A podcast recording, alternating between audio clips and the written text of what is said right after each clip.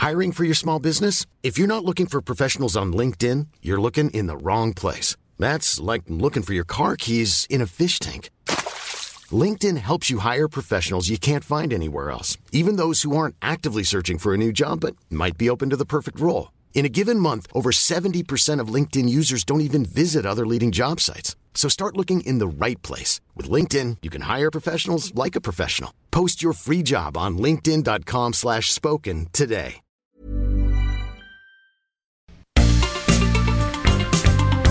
Heraldo Media Group presenta la información y el entretenimiento que usted necesita para estar enterado también en su descanso.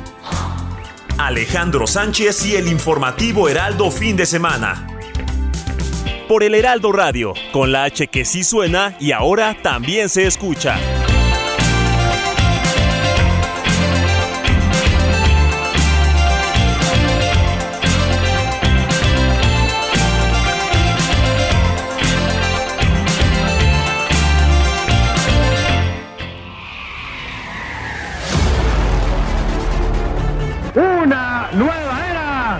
De mucha comprensión y respeto entre la universidad y el gobierno. En el pasado inmediato, estas relaciones sufrieron un grave deterioro. El movimiento de tropas eh, siempre se generó por su comandante supremo, que es el presidente de la República. Sería muy lejos de la realidad pensar que cualquier secretario de Estado lo hubiera hecho. Estaba en mi despacho. Estaba en mi despacho con don David Alfaro Siqueiros y su esposa Angélica por algún problema migratorio que querían tratar. Yo la dije muy bien siempre con él, lo cual vieron muy mal el Partido Comunista Mexicano porque él fue un activo militante siempre. Pero era admirador de su pintura. Eh, pues estuve en muchas ocasiones con él. Y en esa ocasión estábamos platicando, muy tranquilamente. Sonó el teléfono, me avisaron que había una balacera en Tlatelolco. Así fue. Este, después supe que él había estado en la sede de su partido, que lo había interrogado y que les explicaba, bueno, yo estaba con el secretario de Gobernación, que estaba muy tranquilo. Y le avisaron por teléfono que estaba ocurriendo.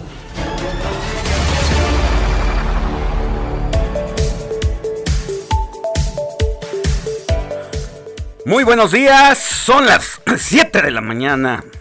Perdónenme usted. En punto, la noticia no descansa. Estamos en el informativo de fin de semana del Heraldo Radio. Yo soy Alejandro Sánchez y junto con un equipo de colaboradores que trabajan desde anoche y durante la madrugada, le vamos a informar en este domingo 10 de julio de 2022.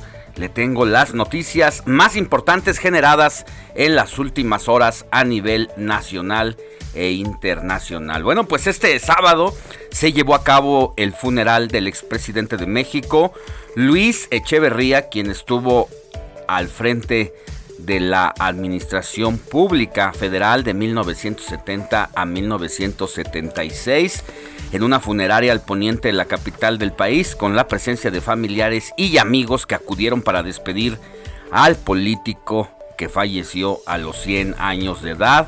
El cuerpo del expresidente arribó a la funeraria Lomas Memorial Santa Fe de la agencia Galloso allá en Cuernavaca, Morelos, y empleados del recinto fúnebre ingresaron el féretro de madera cubierto con una manta de tela de color roja.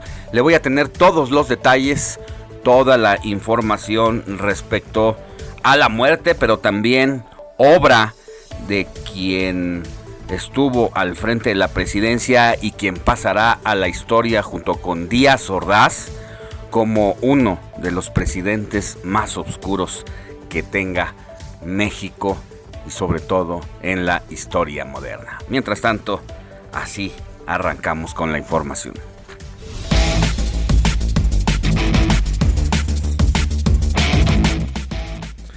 Pues eh, le decía, ha muerto Luis Echeverría Álvarez. Se lleva a la tumba la memoria de las masacres estudiantiles de 1968 y 1971 y los inicios de la Guerra Sucia en México en la historia de los medios nacionales. Queda también el golpe a Excelsior en 1976. Su nombre está inscrito en la historia de la ignominia. Más adelante le tendremos la información. Mientras tanto, recordamos también algunos de los momentos que marcaron su sexenio. A la iniciación de una nueva etapa en la fecunda vida de esta casa de estudios, con la que se abre también simbólicamente una nueva era de mucha comprensión y respeto entre la universidad y el gobierno. En el pasado inmediato, estas relaciones sufrieron un grave deterioro. Sin embargo, mi gobierno aceptó el reto del diálogo, no de la gritería anónima. Escuchen lo que les voy a decir. Ciertamente, desligar el proceso de modernización de nuestros verdaderos objetivos equivale a consolidar la dependencia. La dependencia de los países imperialistas a los que ustedes les hacen luego. Ustedes.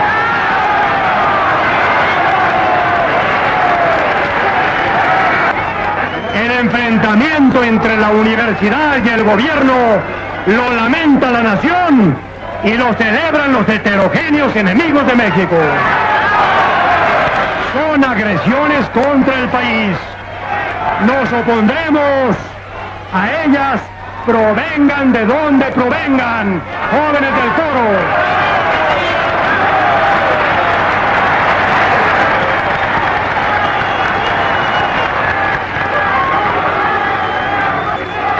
jóvenes del coro fácil.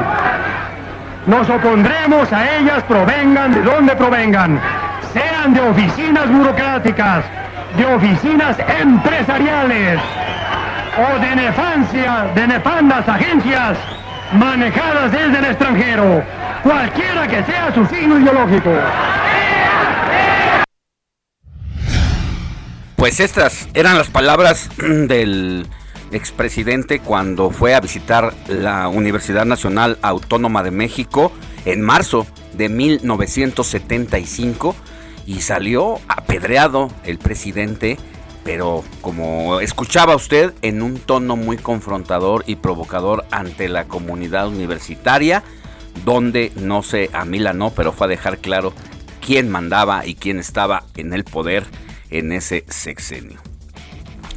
Esta, esta mañana el cuerpo del expresidente Luis Echeverría Álvarez será trasladado hacia el Panteón Español, donde se llevará a cabo el proceso de cremación en punto de las 8 de la mañana. En unos momentos también le vamos a tener más detalles.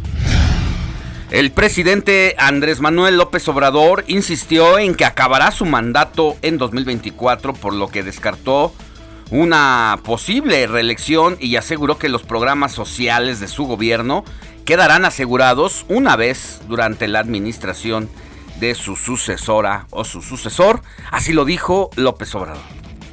Cuando entregue yo la presidencia, el que llegue, hombre o mujer, el que me sustituya, pues tenga, tenga que continuar con todos los programas de bienestar. La reelección no. Acuérdense lo que decía el apóstol de la democracia, Francisco y Madero. Sufragio efectivo, no reelección. Y mire, para algunos sectores religiosos, la cartilla moral y la estrategia de seguridad del presidente no son suficientes para frenar la violencia que se vive en el país. Y han llamado a una jornada de oración por la paz para que se lleve a cabo este domingo. Más adelante tendremos una conversación con el padre José de Jesús Aguilar, quien dijo lo siguiente. Es una invitación que nos, nos anima para luchar todos juntos por la paz, que no es asunto que le competa solamente a una persona, sino que compete a toda la sociedad y por lo tanto toda la sociedad tenemos que participar en este diálogo y en las acciones por el bien de todos. Que Dios les bendiga y muchas gracias por escuchar esta invitación. En tanto, la jefa de gobierno de la Ciudad de México, Claudia Sheinbaum, encabezó este sábado el inicio de los trabajos de modernización de la línea 1 del metro y adelantó que hará visitas constantes a las diferentes estaciones para supervisar personalmente el avance. Porque ya era necesario 53 años de la línea 1 del metro. Tenemos dictámenes desde hace ya muchos años de que es indispensable su modernización y no queremos que haya ningún riesgo y queremos dejar una línea 1 pues completamente nueva. Ese es el primero, lo estamos haciendo por seguridad de los usuarios y porque es importante que ya se renueve esta que es la más vieja de las líneas que tiene 53 años. Mire, ante la situación económica que vive el país, las compras a granel han cobrado relevancia entre las familias mexicanas donde el aumento de precios en los productos de consumo masivo ha sido mayor que la inflación. Vamos a hablar de esto con José Manuel Arteaga, editor de mercados del Heraldo de México. El presidente de la Suprema Corte de la Justicia de la Nación, Arturo Saldívar, fue reconocido en una columna del diario The New York Times por su postura con respecto al aborto y los derechos de la mujer, a pesar de que en un principio fue cuestionado hasta por las personas más cercanas a él. Cuidado con esta nueva forma de extorsión que ha crecido de manera considerable gracias a la situación económica que estamos viviendo en el país.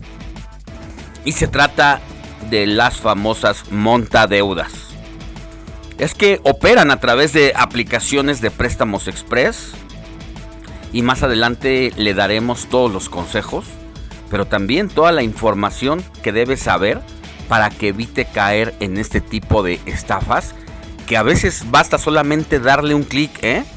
En alguna aplicación, aplicaciones a donde entramos porque nos brindan algún servicio de entretenimiento, de información y aceptamos le damos sí a todo con tal de tener esa, ese servicio, pero no estamos sabiendo en quién estamos poniendo la información más personal que almacenamos en nuestros celulares. Muchas veces hasta las fotografías. Entonces tenga mucha atención y no se pierda esta información que vamos a tener más adelante. Y mire, en temas internacionales, con cárteles con carteles, con cacerolazos y portando la bandera de Argentina, miles de personas se manifestaron para expresar su inconformidad ante el accionar del gobierno frente a la crisis económica que atraviesa la nación pampera. Miles y miles de personas salieron ayer a manifestarse y se volcaron a las calles de este país sudamericano. Así, así se escuchó la movilización.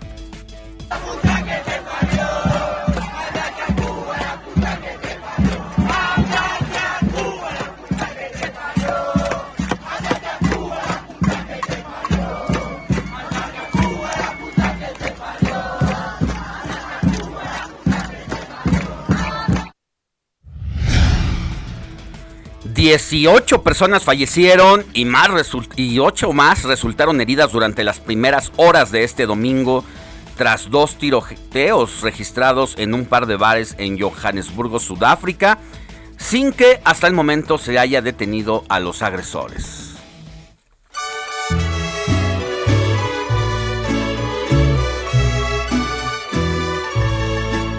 Estas son las mañanitas que cantaba el rey David. A las muchachas bonitas se las cantamos aquí. Despierta mi bien. Mi querida Moni Reyes, muy buenos días. ¿A quién tenemos que correr abrazar este dominguito 10 de julio. ¿Cómo estás? Muy buenos días, Alex. ¿Qué tal, amigos? Qué gusto saludarlos esta mañana, domingo 10 de julio. Estoy así escuchándote todo este resumen. Digo, wow, qué programa, ¿no? Qué informativa vamos a tener hoy y hacerles la cordial invitación a nuestra audiencia de que se quede, se acaba de despertar, Así no le cambie. 98.5 FM Heraldo Radio aquí en la Ciudad de México y por supuesto que tenemos al interior de la República Mexicana que al ratito damos las frecuencias. Pero bueno, pues ya está aquí eh, fondeándonos el DJ Kike con, con el Santo Oral, ¿verdad? Aquí vamos a correr, a abrazar como dices. Y bueno, pues hoy no es Verónica, hoy no vamos a poner al pirulí. Hoy no. Hoy no, pero pues sí le vamos a dar un abracito sí, ¿a quién? a Pedro Vincioli. Hoy es el santo de Pedro Vincioli. Y ¿Quién les voy a platicar Pedro? un poquito de la historia. Según los escritos, este santo impulsó la reconstrucción de una antigua iglesia dedicada al apóstol San Pedro, ¿eh? al San Pedro que conocemos. Aquí el amigo de Jesús y, y El más su- cercano. sí, sus discípulos y demás, ¿verdad? Bueno, porque se podría confundir a sí. San Pedro Vincioli con San Pedro el Apóstol. Bueno, fue durante el reinado del emperador Teodosio II cuando su esposa, la esposa de, de Pedro Vincioli, llamada Eudoxia, visitó Jerusalén y recibió las cadenas con las que el santo estuvo preso en Tierra Santa. Y para rendirle homenaje, se las mostró al Papa León el Grande, quien por obra de un milagro logró que ambas cadenas se fundieran en una sola. Y ahora la basílica pues lleva su nombre, la Basílica de San Pedro. Esta es la historia que nos marca la tradición católica. Pero bueno, pues además de, de recordar a, a- a San Pedro Vincioli, también a Cristóbal, a San Cristóbal que fue mártir y patrono, y es patrono de transportistas y conductores, Alex. Pero no conductores del micrófono, conductores de, De camiones, de carros, de, de, de motos, de bicis, ¿no? Todo este asunto. Entonces, pues hay que pedirle mucho a, a San Cristóbal para que pues ayude a todos los transportistas y conductores. Pues un abrazo, Cristóbal. Y a, A Pedro, Pedro Pizzioli, pero además de ellos dos, tenemos a Manuelito, Pascario y Silvano. No conozco a nadie, ni a Cristóbal que están. bueno, Yo Pedro sí conozco a Pedro Cristóbal, sí. conozco a Pedro. Ay, incluso a, a uno que es americanista, bueno, pues también tuvimos una figura en los ochentas, Cristóbal Ortega, Mm. que era un gran, un medio de contención, bajito de estatura, pero un- una potencia en las piernas, la manera de desplazarse, de repartir el juego en la cancha, impresionante. Muy bien. Así que para todos los Cristóbal, un fuerte abrazo. Cristóbal Ecatepec, Silvano, Pascario, Manuel y Pedro. Muchas felicidades, Alex. ¿Me permites dar el WhatsApp de una vez? de una vez, por favor, ya sabes Moni, que a mí porque me ya empieza. encanta, me encanta que, que se contacten con nosotros y sobre todo que seamos su compañía fiel, que además de que la pasen agradable, también se informen. 55 91 63 51 19. 55 91 63 51 19. Ya estamos aquí recibiendo mensajes.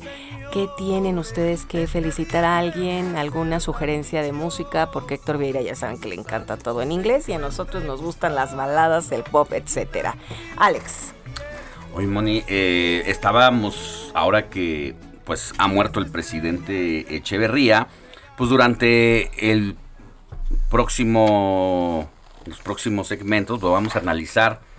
Qué dejó a favor, qué dejó en contra, qué representa pues para la historia nacional el sexenio de Luis Echeverría, pero echando una mirada y una pues sí, ocultando ahí algunas de las frases del presidente, de quien fue el presidente, pues la verdad es que uno se queda atónito con lo que, con lo que decía.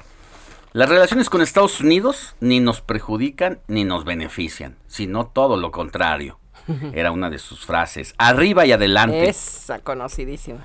También decía, en las oficinas, aquí. Y en la calle, yo siempre llevo los pantalones en todo. Si no, las cosas no resultan. Se exageró mucho la cantidad de muertos en el 68. Creo que nunca se ha aclarado la cantidad, pero no fueron los que dijeron. Eso es una exageración enorme. No fue así. Habrán sido alrededor de 30 realmente, yo creo, y algunos soldados y algún oficial herido. Pero en su sexenio también diría que antes, así lo dijo, antes estábamos a un paso del precipicio. Ahora hemos, dado un paso al frente. Otra frase, surgidos de hogares generalmente en proceso de disolución, mayoritariamente niños que fueron de lento aprendizaje, adolescentes con un mayor grado de inadaptación, con inclinación precoz a los estupefacientes. Bueno, pues siempre fue polémico este señor, mi querida Moni, y vamos a saber. otra importante que dijo, fíjate, es, nosotros lo hicimos con todo gusto antes que cualquier otro país. Y esto en referencia al haber cimentado la relación entre México y China. ¿no? También es, es otra frase interesante. Ya dijiste, yo no fui.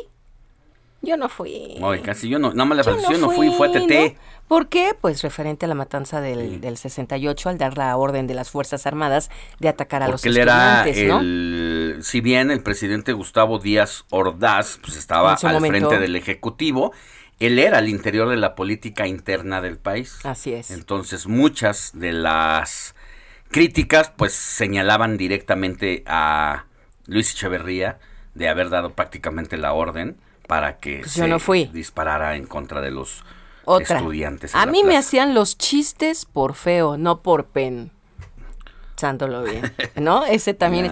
Cuando Gustavo Díaz Ordaz rompió relación con Luis Echeverría en 1970, ante ello Díaz Ordaz se pronunció respecto a su sucesor.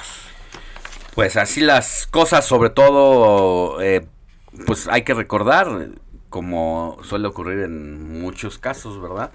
Que es el presidente en turno al que deja al sucesor. Así es. Y bueno, pues más adelante, eh, en el caso de Luis Echeverría, finalmente pues rompió con Díaz Ordaz, quiso desvincularse de todo lo que oliera a él y por eso es que terminaron así de pues prácticamente de la greña. Vamos a una, pausa, mi querida Moni. Vámonos, Danos el WhatsApp, tenemos otra vez. Ya me piqué con las frases. Vamos, pues. con mucho gusto. 55 91 63 51 19. Y al volver vamos a leer los mensajitos que ya están llegando justo en este momento. Pausa y volvemos con más información.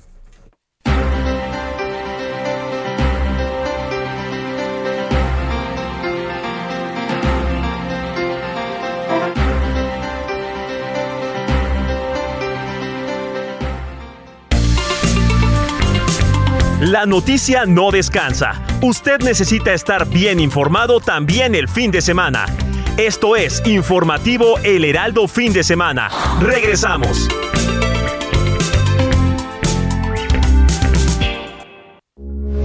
Heraldo Radio 98.5 FM, una estación de Heraldo Media Group transmitiendo desde Avenida Insurgente Sur 1271, Torre Carrachi, con 100.000 watts de potencia radiada. Heraldo Radio, la H que sí suena y ahora también se escucha. Heraldo Radio 98.5 FM.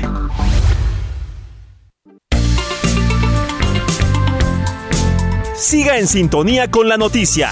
Alejandro Sánchez y el informativo Heraldo fin de semana. Continuamos.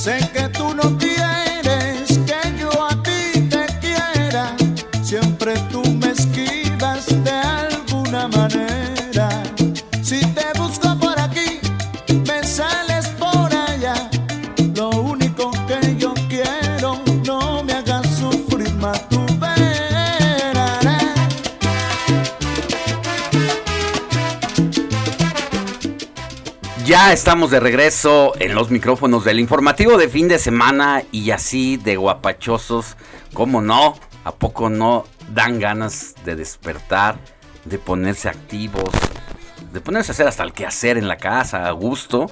Pero estas canciones sí nos gustan, mi querido Héctor, Héctor Vieira, buenos días. ¿Qué tal, Alex, Moni, amigos del auditorio? Muy buenos días. Pues Hola. sí, por segundo día consecutivo. Lo hicimos ayer, lo hacemos hoy domingo ¿A petición también, de quién?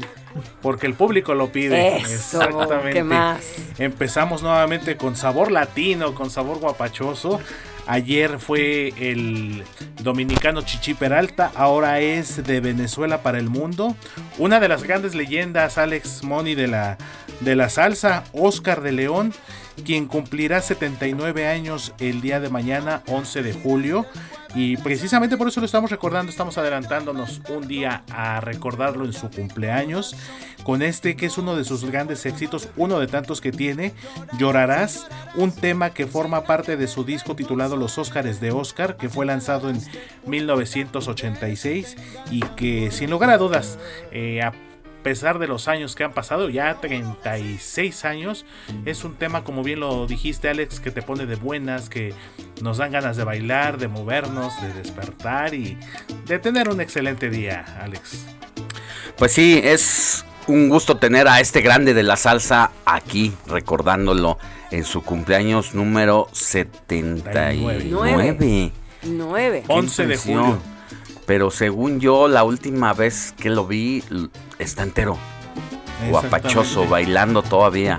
Hace algunos años había tenido ahí un- una complicación, hay un tema de la vista. Al parecer me recuerdo que fue por ahí un accidente, un accidente casero, algo así que había tenido.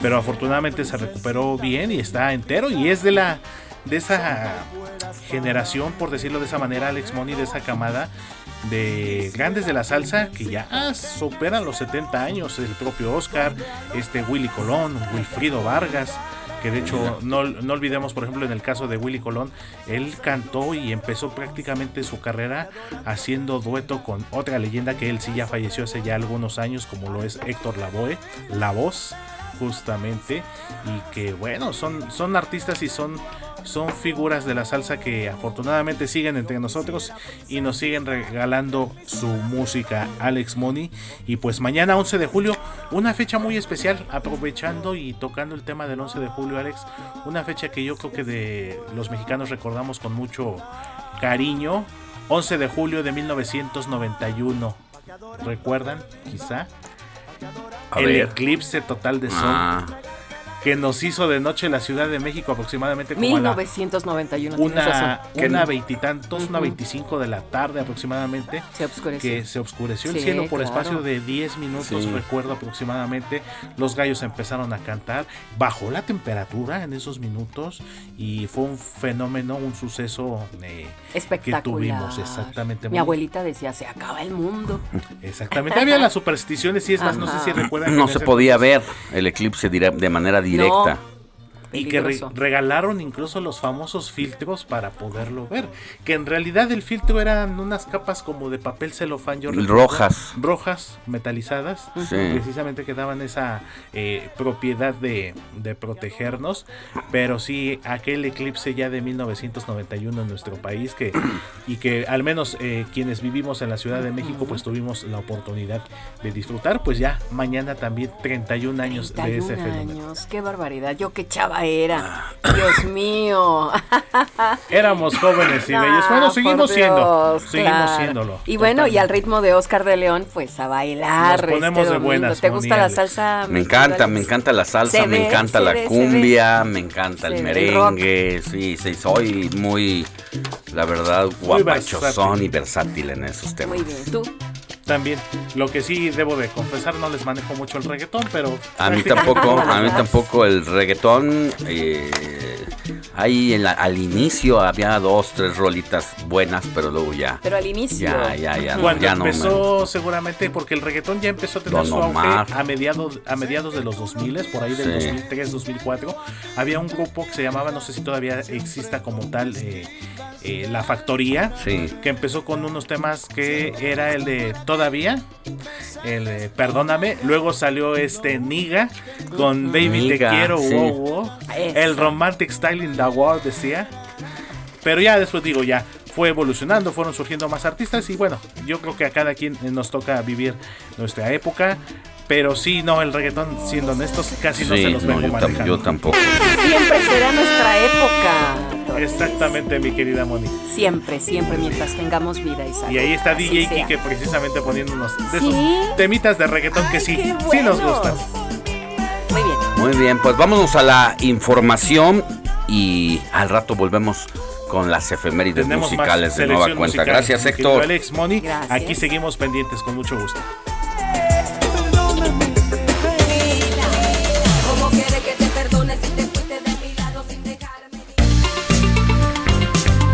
El informativo fin de semana también está en Twitter.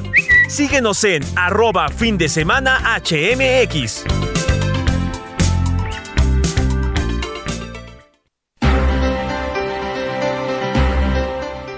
Siete de la mañana con 37 minutos, hora del centro de la República. Mire, vámonos con París Alejandro Salazar, quien sigue las actividades del presidente López Obrador, a quien ayer le protestaron profesores de la CENTE afuera de un evento en, Oconcin- Ocosingo que le pedían la reinstalación de una mesa nacional. Es el reporte de París Salazar. Buenos días, Alejandro. Este sábado en Chiapas, un centenar de profesoras y profesores de la sección 7 del Sindicato Nacional de Trabajadores de la Educación, Coordinadora Nacional de Trabajadores de la Educación, CENTE, protestaron a las afueras de la sede del Banco del Bienestar en Ocosingo, que fue inaugurada por el presidente Andrés Manuel López Obrador. Los docentes, con pancartas, lonas y un equipo de sonido, pidieron al presidente López Obrador la reinstalación inmediata de la Mesa Nacional. José Domingo, profesor y líder de la sección 7, señaló que durante 18 meses fueron atendidos a través de la Comisión Única de Negociación. Sin embargo, ahora han sido ignorados por autoridades educativas nacionales y estatales. caso del magisterio de la sección 7, lo hemos repetido en muchísimas ocasiones. Fuimos atendidos por el presidente de la República durante 18 meses a través de la Coordinadora Nacional de los Trabajadores de la Educación, de la Comisión Nacional Única de Negociación, a través de nuestros compañeros secretarios generales de las secciones consolidadas que tenemos como magisterio en el país, donde asumió compromisos y que incluso se comprometió a resolver la problemática que tenemos en cada una de las secciones que estuvimos presentes en esa mesa. Hasta el día de hoy hemos encontrado. La última mesa fue el 9 de diciembre del 2020 y es esta fecha en que incluso el mismo gobierno del estado de Chiapas ha cerrado toda comunicación con el sindicato José Domingo dijo que también buscan que se atienda el déficit de docentes en el Estado, que supera las más de 2.000 plazas en educación indígena. Los docentes no impidieron el ingreso del presidente López Obrador al evento. En su mensaje, el presidente López Obrador atajó los gritos de reelección, dijo que no era necesaria, ya que el hombre o la mujer que llegue a la presidencia en 2024 difícilmente podrá cambiar los programas sociales que ya están consagrados en la Constitución. Cuando entregue yo la presidencia, el que llegue, hombre o mujer, el que me sustituya, pues tenga, tenga que continuar con todos los programas de bienestar. La reelección no. Acuérdense lo que decía el apóstol de la democracia, Francisco I. Madero. Sufragio efectivo, no reelección. Además, va a quedar todo bien orientado, va a quedar todo también muy amarrado. López Obrador consideró que en Chiapas ya no hay rencores y que está en un proceso de reconciliación entre la población y los elementos del ejército. Miren ahora, aquí en Ocosingo, ¿quién viene a hacer esta sucursal? El ejército. Y no hay rencores, porque nos estamos reconciliando, porque el soldado es pueblo uniformado. Y cuando tienen que actuar los soldados, los marinos, es porque les dan órdenes. ¿Y quién es el comandante supremo de las Fuerzas Armadas? El presidente es una autoridad civil. La responsabilidad es de las autoridades civiles. Los soldados reciben órdenes. Este domingo a las 11 horas, el presidente López Obrador inaugurará una sucursal del Banco del Bienestar en Villa Corso y por la tarde regresará a la Ciudad de México en un vuelo comercial. Alejandro, esta es la información. Gracias, País Salazar. Eh, también el presidente López Obrador pues viajará este lunes a Washington para mantener un encuentro con el mandatario estadounidense Joe Biden en medio de, la de las crecientes críticas de México por el, maltrato a los migrantes en Estados Unidos y roces comerciales en la aplicación del TECMEC. Pues va a ser interesante lo que resulte de ese encuentro en medio sobre todo de esta situación, esta emergencia y de, pues venimos de un suceso lamentable en donde más de 53 migrantes resultaron muertos al ser trasladados en un tráiler y luego estos abandonados en la caja con temperaturas muy altas de más de 50 grados donde muy pocos sobrevivieron. Los que sobrevivieron todavía están luchando prácticamente entre la vida y la muerte porque tenían parte de los órganos destrozados. Así que hay mucha carnita para tratar allá en las relaciones diplomáticas y que en esta ocasión el encuentro se llevará a cabo en Washington y también en medio de una serie de mensajes que al parecer se le han mandado a quien ocupa el lugar de la embajada de Estados Unidos en México, Ken Salazar, quien ha generado y levantado sospechas ante Joe Biden de prácticamente no estar defendiendo la posición al 100% de los intereses estadounidenses y que prácticamente lo que se dice es que hay un encantamiento por parte de quien representa a Washington en México ante Andrés Manuel López Obrador. Así, así el contexto, así la política binacional entre estas dos naciones, por eso es que levanta, levanta mucho interés lo que vaya a ocurrir allá en los Estados Unidos este próximo lunes. Pero vámonos ahora con Carlos Navarro, quien tiene todos los detalles de la supervisión que hizo la jefa de gobierno Claudia Sheinbaum al cierre y los trabajos que ya empezaron para comenzar el desmantelamiento de toda la línea 1 aquí en la Ciudad de México. Adelante, Carlos. Buenos días, Alex Simoni. Les saludo con gusto a ustedes y al auditorio y les comento que los trabajos preparativos para atender el cierre de la línea 1 del metro fueron supervisados ayer por la jefa de gobierno Claudia Sheinbaum. En compañía del titular del metro, Guillermo Calderón, y el secretario de Movilidad, Andrés Layuz, ayer la mandataria recorrió la estación Valderas, que fungirá como terminal temporal a partir del próximo lunes 11 de julio y durante los siguientes ocho meses. Escuchemos. Esto que está aquí es una extensión del andén, de tal manera que se convierte Valderas en una terminal temporal para que viniendo de observatorio, este es el límite, de aquí pueden salir y va a haber eh, metrobús, trolebuses, RTP, autobuses. Eh, y los que entren a Valderas van a poder ingresar al tren que venía de observatorio. Allá es el cambio de vía que ustedes pueden observar para poder eh, regresar a observatorio. Entonces va a estar operando de esta manera de observatorio a Valderas. Parte de los trabajos que supervisó la titular del Ejecutivo Capitalino fue la habilitación de un andén más amplio para que el flujo de los usuarios sea más ágil durante los siguientes ocho meses. Se trata de una estructura de 150 metros de longitud por 2.9 de ancho, que tiene la capacidad de soportar hasta 800 kilos por metro cuadrado. Está hecha de acero y madera. Recordemos que ayer y hoy el servicio de la línea 1 fue de Pantitlán a Pino Suárez y viceversa, esto para solventar dichos trabajos. Sin embargo, desde este lunes 11 de julio, el metro llevará a cabo la primera fase de modernización de la línea 1. Será en el tramo comprendido entre Pantitlán y Salto del Agua, por lo que en este tramo no habrá servicio durante los siguientes 8 meses. Los trabajos implican la compra de 29 nuevos trenes de alta tecnología con 35% más de capacidad, la sustitución de 19 kilómetros de vías que consisten en pista de rodamiento, riel de seguridad y barra guía, así como del sistema de drenaje. También nuevos sistemas de control de trenes basados en la más moderna tecnología, que garantiza el paso de trenes por estación cada 90 segundos y una reducción del traslado de 45 minutos a solo 30 minutos. También incluye nuevos sistemas de telefonía, radio y videovigilancia inteligente.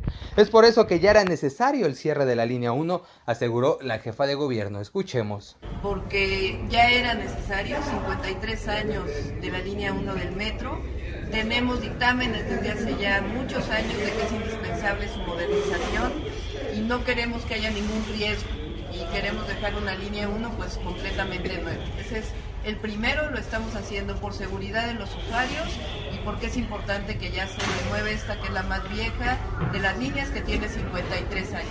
Así es que comentarle a nuestros radioescuchas, a partir del próximo lunes 11 de julio, no estará operando el tramo de Pantitlán a Salto del Agua, así es que tome sus precauciones. Habrá red de transporte de pasajeros disponible y también está la línea 9 como ruta alterna. Alex y Moni, la información que les tengo.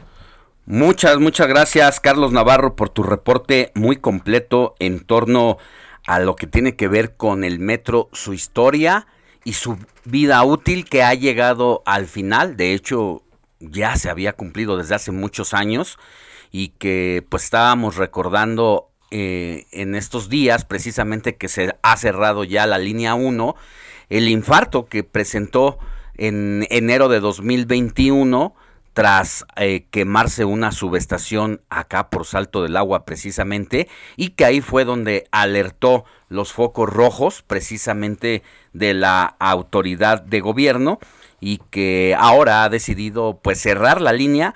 Va a estar cerrada durante 14 meses, es decir, un año con dos meses, precisamente por todo lo que representa este tipo de obras, porque mire, tan solo al pie de la línea, no sé si usted que se ha parado ahí en la orilla, en la amarilla, yo le decía ayer, hay, hay piedras que son de una fuerza y de una resistencia especial que hacen que soporte el peso del paso del metro. Esa, el balastro se llama. Son 150 mil toneladas, o sea, son más de un, eso es un estadio azteca y medio eh, repartido en piedras en los 18 kilómetros que tiene la línea. Es imposible que este trabajo se pueda realizar en la madrugada. Entonces ahora pues se tiene que cerrar completamente para ser desmantelada en completo. Por eso pues la importancia de que usted busque la mejor alternativa que le quede, porque ayer que fue el primer día de cierre y que es cuando menos traslados y uso del sistema de transporte colectivo hay, sí se generó un caos vial. Por eso ponga atención sobre todas las alternativas que le ofrece el gobierno de la Ciudad de México para moverse, porque en algunos casos es mejor que usted se mueva a la línea 9 y se haga ese traslado por, por aquel lugar de acuerdo a donde sea su destino, a que use el sistema del RTP tiene un servicio gratuito en este en este momento, pero así las cosas y así la situación complicada tampoco no solamente en la línea 1, sino en la línea 2 que también sufrió un incendio en la semana pasada y donde ya cada una de las líneas está siendo valorada a fondo para tener un diagnóstico que lleve a que esto que se está haciendo ahora en la línea rosa posteriormente también se haga en el resto de las líneas. Así la situación. Pero seguimos con más. Nos vamos con... Órale. A mí me mandó Héctor. Estamos... A ver, vamos a seguir aquí con mi querido Diego Iván González, que ya salió, ya entró aquí a la cabina porque tiene un tema bastante importante y que ha causado mucha polémica allá en los Estados Unidos y que tiene que ver con el asunto de eh, los abortos. Mi querido Diego Iván, buenos días, ¿cómo estás? Buenos días, Alex. Y en efecto, pues una jueza estatal levantó este viernes el bloqueo judicial que impedía la entrada en vigor de la prohibición del aborto en Luisiana, Estados Unidos, uno de los estados que ha intentado acabar con este derecho. Sabemos que estos estados este, del suroeste de los Estados Unidos pues se tienen esta ideología conservadora y que causa conflicto y que entra en roce con otras con, con otras partes del mismo país y pues que crean conflicto, ¿no? Crean esta batalla soterrada entre los conservadores y los liberales, ¿no? Y que definitivamente pues sigue causando furor y más con un tema tan controversial como el aborto, ¿no? Y pues esta jueza de Nueva Orleans, Robin Yaruso, paralizó la semana pasada la ilegalización del aborto en el estado, pero la jueza Ethel Julien se negó este viernes a prolongar la medida, informando a medios locales, lo cual daría que Luisiana se uniera a la lista de los estados que, que ya eliminaron la opción del aborto. Y, así está el está, así está el país, ¿no? Está en una está en un conflicto eh, constante con esta con, esta, con este tema, ¿no?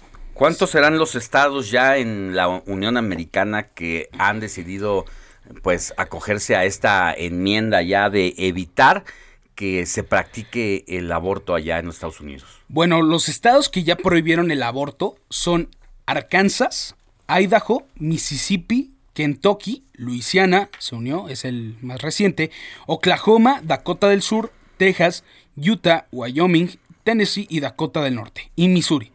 Y hay excepciones.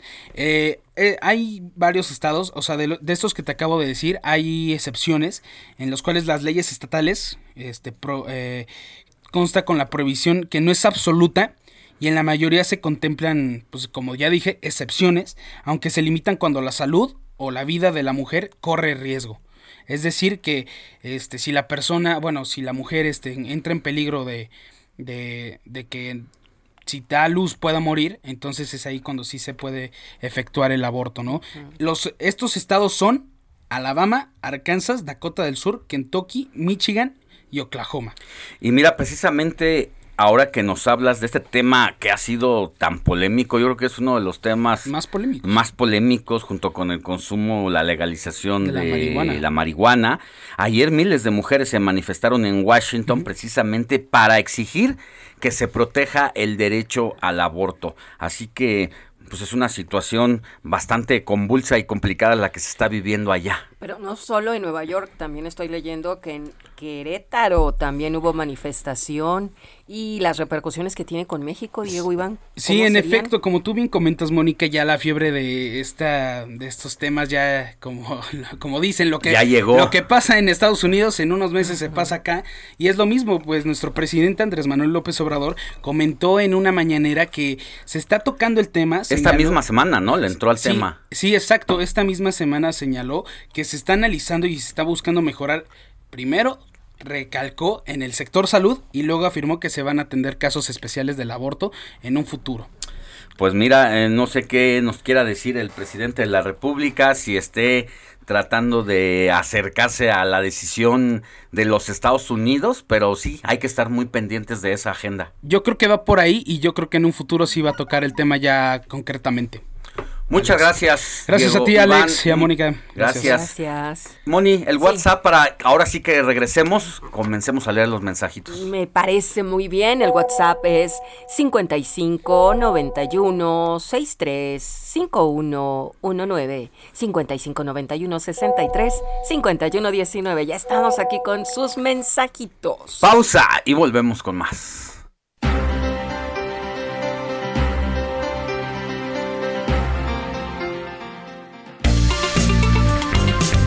La noticia no descansa. Usted necesita estar bien informado también el fin de semana. Esto es Informativo El Heraldo Fin de Semana. Regresamos.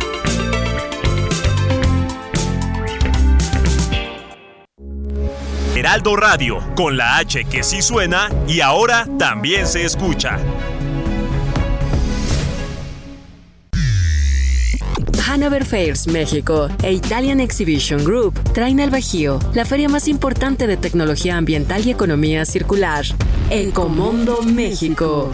Del 12 al 14 de julio en el Poliforum León, Guanajuato, podrás acceder a todas las tecnologías y soluciones que impulsan el desarrollo sostenible, como tratamiento de agua, residuos, reciclaje, bioeconomía y ciudades inteligentes.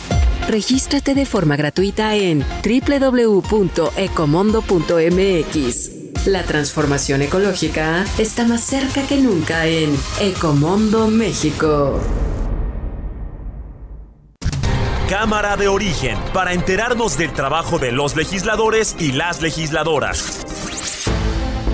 Pero también sabemos que un juez de la Ciudad de México ordenó a la Fiscalía citar a Florencia Serranía, exdirectora del Sistema de Transporte Colectivo.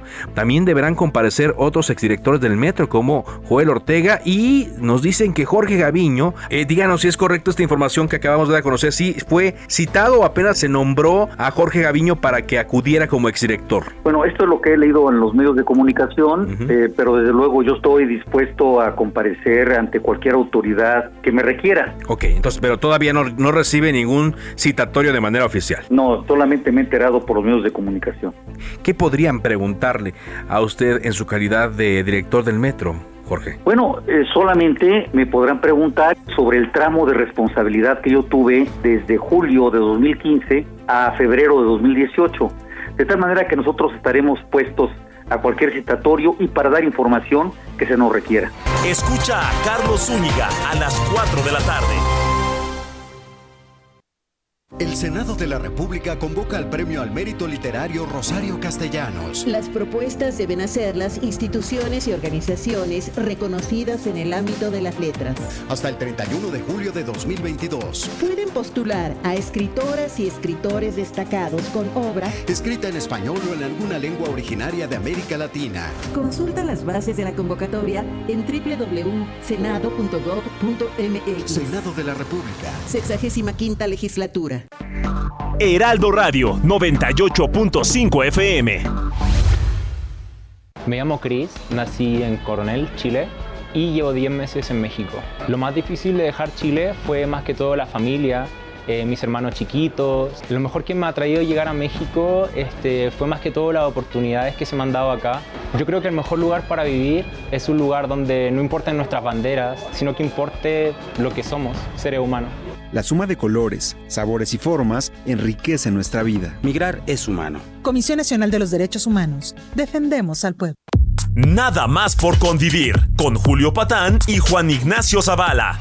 Lo que pasa es que eh, sí es grave, Juan, que aparezcan caricaturas así en medios de distribución nacional, pues, ¿no? O sea, en medios de alcance nacional y por lo tanto internacional. Y es alarmante, digamos, el nivel de capas de cretinismo que tiene una caricatura como esa, ¿no? Pero Juan, Híjole, mano, la frivolización de la figura del genocida para descalificar a un crítico otra vez, digamos, la falta absoluta del eh, menor tipo de estructura moral, ¿no? En, eh, en alguien que mal tiene es una figura con visibilidad pública como Rapé, y sobre todo, pues que nuestros impuestos sirvan para pagar un programa de televisión donde aparecen diciendo ese tipo de, de imbecilidades, ¿no? Sí, sí, sí, sí, sí. la- eh, entonces, bueno, pues ha sido, ojalá pase pronto esta serie de, agresiones que pues ya rebasaron lo político o lo partidista, Julio, ¿no? Porque ya estamos hablando de comunidades comprometidas este, pues, con el género humano, ¿no? Sábados y domingos al mediodía por el Heraldo Radio.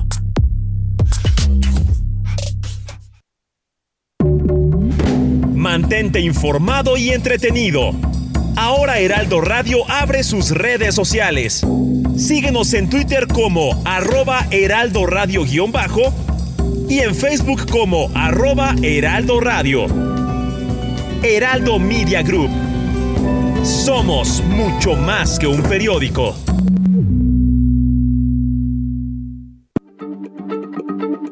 Heraldo Radio, la H se lee, se comparte, se ve y ahora también se escucha.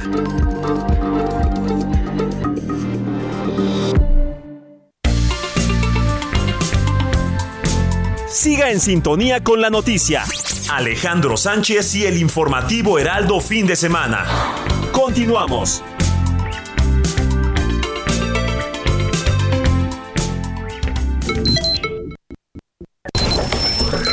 Noticias a la hora. Heraldo Radio le informa. 8 de la mañana en punto. La noche de este viernes falleció a los 100 años Luis Echeverría Álvarez, presidente de México de 1970 a 1976. Fue velado este sábado en la Ciudad de México en una agencia funeraria de la alcaldía Coajimalpa. Recordemos que el 14 de noviembre de 1969 fue elegido candidato del Partido Revolucionario Institucional a la presidencia de la República y triunfó en las elecciones de 1970.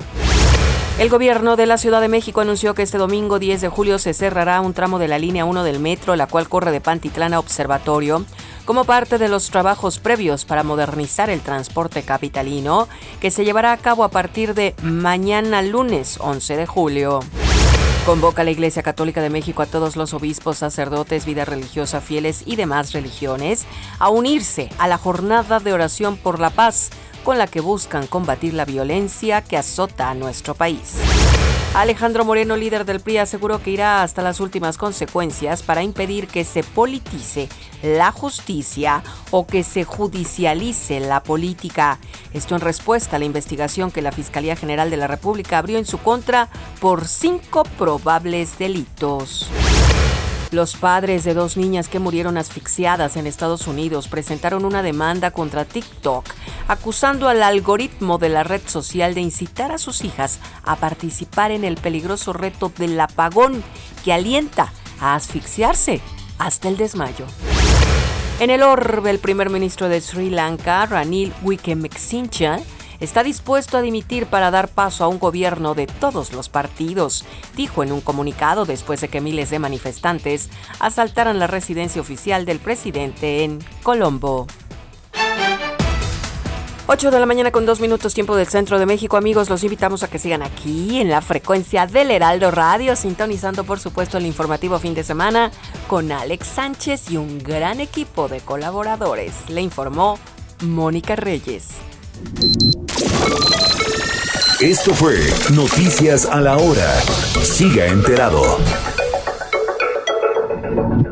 Volaré contigo, danzaré contigo, me besaré contigo, siendo novios o amigos. Volaré contigo, mami, bailaré contigo. Te amaré por siempre, aunque no estés aquí conmigo. Oh, me pones romántico y eso que está del otro lado del Atlántico. Bambina se siente fantástico. Te mando un beso elástico. Yo voy, tú ven, tú ven, yo voy. Tú me traes Nutella, yo te enseño sabor. Tú tan playa positano, yo tranquilo morrocoy. Ey, quiero ser tu Babylon boy. Volaré contigo, danzaré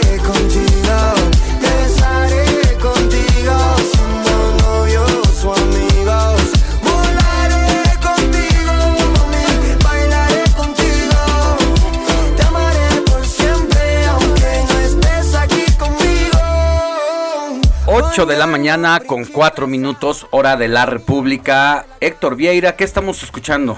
A propósito que decíamos hace rato Alex Moni eh, de los géneros urbanos, pues este está bastante agradable, de hecho es un tema de estreno, está literalmente calientito, está recién salido del horno y este estreno que les estamos presentando aquí en el informativo fin de semana Alex Moni es interpretado por el venezolano Danny Ocean, Eh, su título es Volar.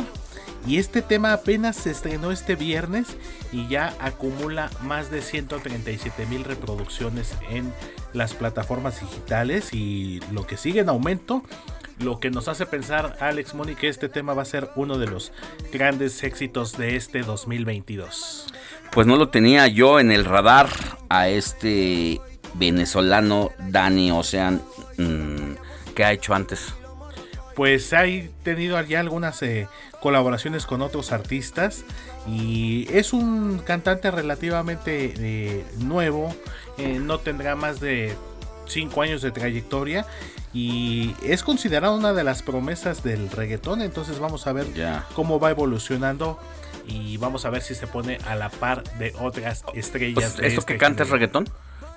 Pero ya esto es un reggaetón diferente. Pop, pop, pop, re- pop reggaetón, pero más pop entonces. Ya. Pop latino, nos dice Diego Iván. Sí, que él es el especialista justamente De- en esos estos géneros. asuntos. ¡Que venga! 19 años tiene a, Diego Iván, así que Bendita ahí te la viene manejando él. No, lo totalmente. Que, lo que a ti no te gusta, Diego Iván. Ya lo- Exactamente, mi Alex. No, yo a los 19 años, ¿qué les cuento? Estábamos en plena huelga de la UNAM, Ah, estabas. la huelga del Mosh. No, no, no. En el- en Sin palabras. En el 99 tenía yo 19, entonces Pero tú sus no estabas en huelga, tú estabas esperando a que abrieran las puertas para ponerte a estudiar, supongo. Exactamente, pero bueno, a Estaba falta de afuera que con una tortita esperando que abriera. una hay unas tortas de ahí de Villacuapa están bastante buenas. Ay, ya freímos Las de. Miramontes Ya ni digas, porque por ahí hay unas gorditas así que en bañadas, fritas en... ¿Sí, ubi- sí las ubicas? Eh, ahí por, por, por donde era tu Prepa. casa, tu prepa, prepa 5, Exactamente. sobre Tlalpan y Miramontes, por ahí, De- calzada del hueso, de calzada, del hueso, Calzada del Hueso. esas, con Tlalpan, de hecho es como con una cilantro y chiquitas, o sea, no son grandes. Sí, Te comes, te comes tres fácil, ¿eh? De frijol, requesón y chicharrón. chicharrón. O sea, la de chicharrón no debe de faltar. No. Empiezas por la de chicharrón, Y acabas con la de requesón. vas con- por la de requesón y si te queda un huequito, te avientas una de frijolito con su cebolla, su cilantro, refresco. Ah, exactamente. su salsa roja y un refresco light para que Que en aquel entonces, justamente en esas gorditas que tú comentas, Alex, Moni, eh, sí, Calzada del Hueso, casi esquina con Tlalpan, es una casa, de hecho es una construcción. Sí. Que de hecho en esa casa les he de contar.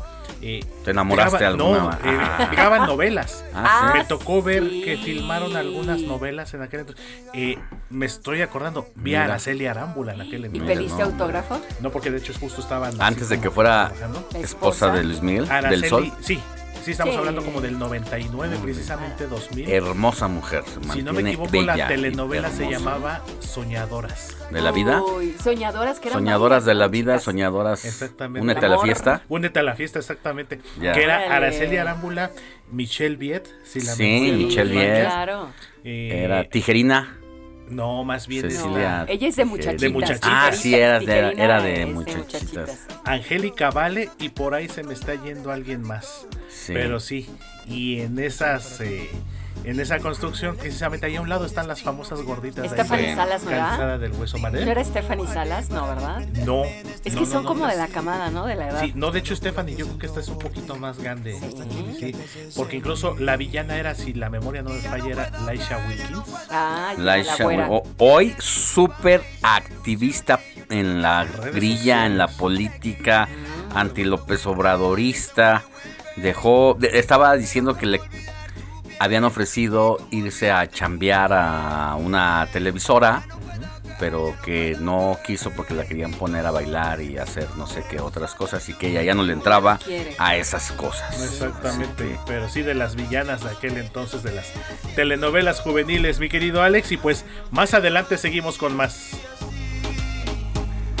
Mil, mira, 1685 Millones de visitas. A ver, ven, ven Diego, bien, ven, ven, No por favor. Es que, es que, a ver Héctor, dale permiso allí, a- hazle un huequito, hazle un huequito a Diego. otra silla para Diego Iván González, Porque- que es el experto en esta en este Porque. Diego es el, eh, él sugiere A parte ver, Diego, del repertorio musical y es el que tiene otros datos, los de a de ¿Tienes veras. A ver, Yo tengo Luis, otros datos efectivamente y bueno, esta que están escuchando, esta canción que se llama Me Rehuso, ya cuenta eh, con su, en, en YouTube con 1685 millones de reproducciones, siendo su hit más grande del artista y pues colocándolo dentro del top en ese entonces, más de dos años en, en la lista de- 1685 millones o un millón 685 mil. 1685.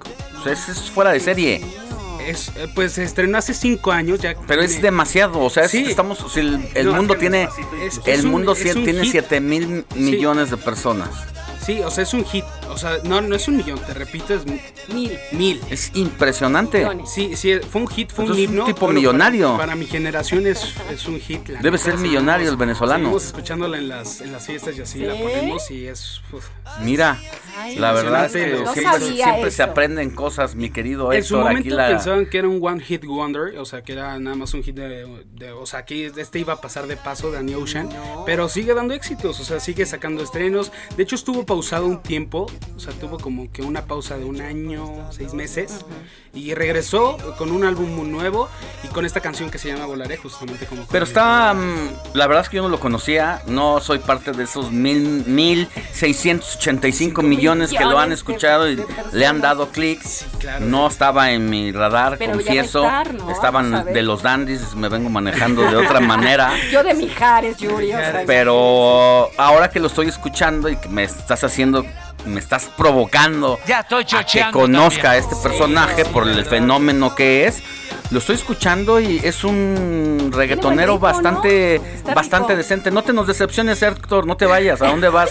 Ya Héctor ya se quitó, ya se va, ya va a ser, no va a ser berrinche, mi Héctor. Ahorita, ahorita, espéranos. No, tantito. para nada. De hecho, es un es justo por eso que, que les gusta a mucha gente, porque no se pega lo que todos Está los padre. reggaetoneros tocan. Está mejor. Que- que Yo prefiero- ese reggaetón sí lujo, me gusta. Dinero. Y este Exacto. es como más romántico, más apegado a algo más sencillo. Urbanito fresco. Urbano, sí, algo más, algo No más. sexualizado. algo- exacto. Eso, Es eso. la Mira nada más el tiro preciso. Sí, no, no sexualiza canciones. Sí, no provoca que- el perreo ese. Sí, o sea, este es más romántico, como más chill, más. Muy bien. Esta, y con esas bailan en las fiestas. ustedes? No, no bailamos, pero Ah, las no, tenemos de fondo. No bailamos, no pero nos acercamos a ellas. Mira, Poco a no voy- poco. No voy a confirmar nada. Dije que no iba a hablar mucho, pero ya me estoy picando.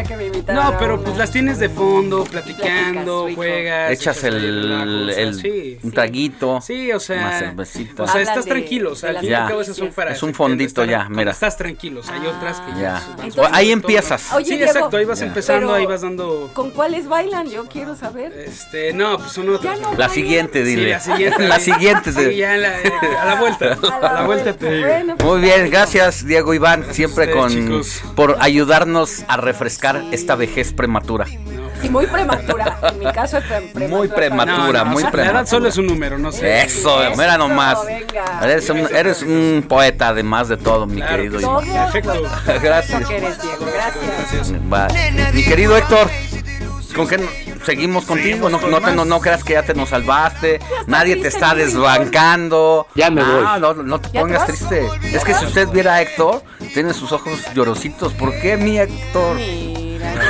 ya ni, va a- ya ni quiere desayunar. No, mi Héctor era parte de, pues, del... Ah, por supuesto. Y mira Del que siempre- rebote, uno y aprende. siempre se agradece y sobre todo que Diego ha sido eh, es un chico muy muy joven, pero también muy colaborador, Proactivo. muy participativo y sobre todo que a pesar de su corta edad, pues sabe muchas cosas que Es un alma incluso vieja. yo Tiene Sí, es un alma vieja. sí que Claro. le he aprendido y siempre es bueno aprender de los jóvenes. No, yo le aprendo mucho. Y Una vea, vea cómo, vea cómo bajó el balón. Dijo, no se preocupen chicos, ustedes no son, no, es no, no están en la ancianidad, es solo un número.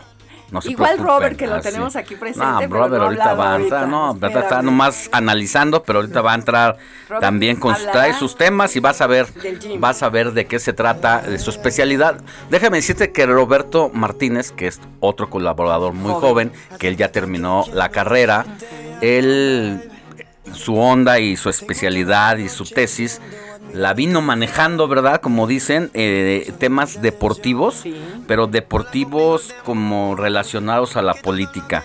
Entonces, ayer que fallecía Luis Echeverría, luego, luego puso la mirada donde están los puntos de quiebre de la relación deportiva. Mi querido Héctor, ahorita regresas con nosotros. Claro Vas al sí. otro lado de la vitrina a seguir produciendo. Pero ahorita regresas, por favor, para seguir con más eh, efemérides Por musicales. supuesto que sí, Alex Money, como dijo Terminator, I'll be back. Eso. Regresamos. Sí, entonces decía De que Robert. de Robert que pues prácticamente él se ha especializado en esos asuntos, la como las influencias de la gobernanza y su deporte. relación con el deporte o viceversa. Entonces no dejó pasar la oportunidad hace hace bueno pues, ayer que murió Luis Echeverría y dijo horas. yo quiero poner la mirada donde eh, y su relación que tuvo con el deporte porque hay que recordar que cuando él llega el presidente Luis Echeverría lo que viene prácticamente eh, pues venía el tema del 68 Así es. venía el, el la matanza se da unas semanas antes de, De las de las Olimpiadas, luego vino el Mundial. Entonces, Roberto Martínez tiene mucho que comentarnos, pero creo que antes vamos con Jorge Mile o nos quedamos con Roberto Martínez. Vamos a quedarnos con Roberto Martínez para que nos cuente precisamente, Robert, esta influencia de Luis Echeverría en el deporte mexicano. Buenos días. Muy buenos días, Alex. Pues vamos a hablar un poco de la importancia que tuvo Luis Echeverría en el deporte y cómo se fue relacionando. Como dices, cuando fue secretario de Gobernación de Díaz Ordaz, se venían las Olimpiadas del 68, que hay que mencionar que fueron las primeras Olimpiadas transmitidas en vivo por todo el mundo. Ah, ese y además ese a color. Ese es un gran dato, Moni. ¿eh? Era por primera vez el, este gran juego olímpico ya no llegaba solamente por periódicos o por radio, sino por imagen o en por vivo y a cassette, todo color. que antes era la forma en la que la gente llegaba a ver los eventos deportivos en otros países, del, en, digamos, cuando el evento era en América, para ir a Europa, tenían que grabar el video de la justa olímpica Ajá. en lo Y llegaba, mandarlo y al otro lado a China. Entonces Llegaba México se volvió después. este el, es que uno de los lugares más importantes porque ya podíamos ver de- en todas partes del mundo este los Juegos Olímpicos. Y justamente Simultáneamente. simultáneamente y justamente esto era lo que el gobierno este, ma- varios este autores de historia deportiva manejan que era lo que el gobierno no quería porque estaba el momento del 68 y justamente no querían dar esa imagen de México ante el mundo. Y justamente como dice Alex dos semanas antes ocurrió lo de este la matanza en Tlatelolco y ahora sí que pues, para de cara a los Juegos Olímpicos, los cuales se llevaron de forma normal. Pero también más adelante, ya cuando él tomó la, la presidencia, Claro, porque en el 68 era todavía secretario de, Era gobernación, secretario de Gobernación. No menos, o sea, era el presidente Díaz Ordaz y Echeverría, pero hay que recordar que la señalados. influencia y el poder que tenía la Secretaría de Gobernación, porque al final de cuentas era el representante de la política interior.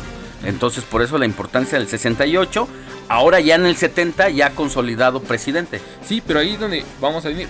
Eh, a mí en México, el 68 fueron las cosas, las Olimpiadas aquí en, en el país. Pero en el 70 también fue el Mundial, la primera Copa del Mundo en Mira, México. La primera, sí. Pero justamente, y aquí vamos a ver la importancia que tuvo Echeverría, donde nunca- ¿alguna vez habías pensado que un presidente iba a meter mano en la Federación Mexicana de Fútbol? Así literal que haya metido No, a alguien. ¿qué hizo? Pues este, este Echeverría lo que hizo es que para llevar a cabo las Olimpia- el Mundial del 74 en Alemania, donde los, las figuras eran Enrique Borja, Rafa Puente, Manuela Puente, que yo ahorita me tocó conocerlos como directores técnicos, ellos no lograron clasificar al Mundial. Fue ahora sí que una de las crisis que tuvo la selección mexicana. Otra de las crisis. Otra de las crisis que tuvo la selección mexicana por no poder clasificarse. Y lo que, esa- lo que hace este Echeverría fue poner al subsecretario, bueno, al secretario de Hacienda, Gustavo Petriccioli, Ajá. como comisionado en la Federación Mexicana de Fútbol alrededor O sea, del de 75. Hacienda te me vas a la Federación Mexicana de sin Fútbol. tener conocimientos deportivos como tal. Eso sigue pasando, Robert. El, Bueno. el- el no, no, no, aquí venimos a aprender, dijo un clásico en el gobierno de Peña Nieto. Sigue pasando, pero ese giro que estás destacando, Y interesante. eso es algo muy importante porque, como act- actualmente vemos, los equipos tienen gran, gran presencia y gran poder en la Federación Mexicana de Fútbol. Pero en ese entonces, Luis Echeverría lo que hizo fue quitarles tantito el poder a los, a los clubes, a los dueños, a los empresarios, para que el gobierno tratara de salvar el deporte, el, el- el fútbol. Lo cual este, sí funcionó al inicio, pero justamente al dos años después, dos años en el 76, cuando termina el gobierno de Echeverría, también el cargo de este. Ahí se fue el. De Petriccioli, ¿Quién Gustavo era el secretario de Hacienda que era secretario de la Hacienda. Federación? También fue perdiendo poder así. Como se fue Echeverría, también este Gustavo Pe- Petriccioli tuvo que. Y otra vez el poder regresó a los Pero clubes. entonces él sale de Hacienda para ir a, a la Federación. ¿Y qué es lo que. ¿Qué ¿Cuál era el Pues- objetivo? Pues simplemente poner un orden en la Federación Mexicana porque en un solo año cambiaron tres veces de presidente. Y justamente lo que quería era que ya haya orden en la Federación Mexicana, que hubiera alguien que pudiera este poner así que O sea, había ingobernabilidad Había dentro de la federación y eso impactaba en las masas populares, en los Los- seguidores. No, y además de que la mirada del mundo estaba en México, ¿no? Por haber hecho estas transmisiones y eventos deportivos. Y justamente como el fútbol es uno de los deportes más este, importantes en el país, lo que querían era que no se repitiera la historia del 74 donde no clasificaron al Mundial y poder clasificar el 78. Ah, muy bien. Pues mira qué importante historia, Alex, la que nos cuenta Robert Martínez acerca de la importancia del deporte en este, En este mandato de- sexenio del expresidente. del Y más porque les digo, es una de las crisis que tuvo la Federación Mexicana de Fútbol y no esperemos que más adelante se vuelva a meter mano. Bueno, pues muy completo ese reporte de ese momento histórico, mi querido Robert, pues que fue una situación de coyuntura no menos interesante y que quedó en el registro del lado oscuro de Luis Echeverría precisamente la mano en torno pues a la matanza que tuvo ahí eh, respecto a 1968 y los Juegos Olímpicos y luego de Hiring for your small business? If you're not looking for professionals on LinkedIn, you're looking in the wrong place. That's like looking for your car keys in a fish tank. LinkedIn helps you hire professionals you can't find anywhere else, even those who aren't actively searching for a new job but might be open to the perfect role. In a given month, over 70% of LinkedIn users don't even visit other leading job sites. So start looking in the right place. With LinkedIn, you can hire professionals like a professional. Post your free job on linkedin.com slash spoken today. Cara al mundial, pues ahí está, nos dijiste un poco el registro de Muy lo bien, que sabía, recordar. ah, de lo que había ocurrido ahí en ese, en ese episodio de la política nacional. Gracias Robert, cuídate, buen día. Seguimos con más. El informativo fin de semana también está en Twitter. Síguenos en arroba fin de semana HMX.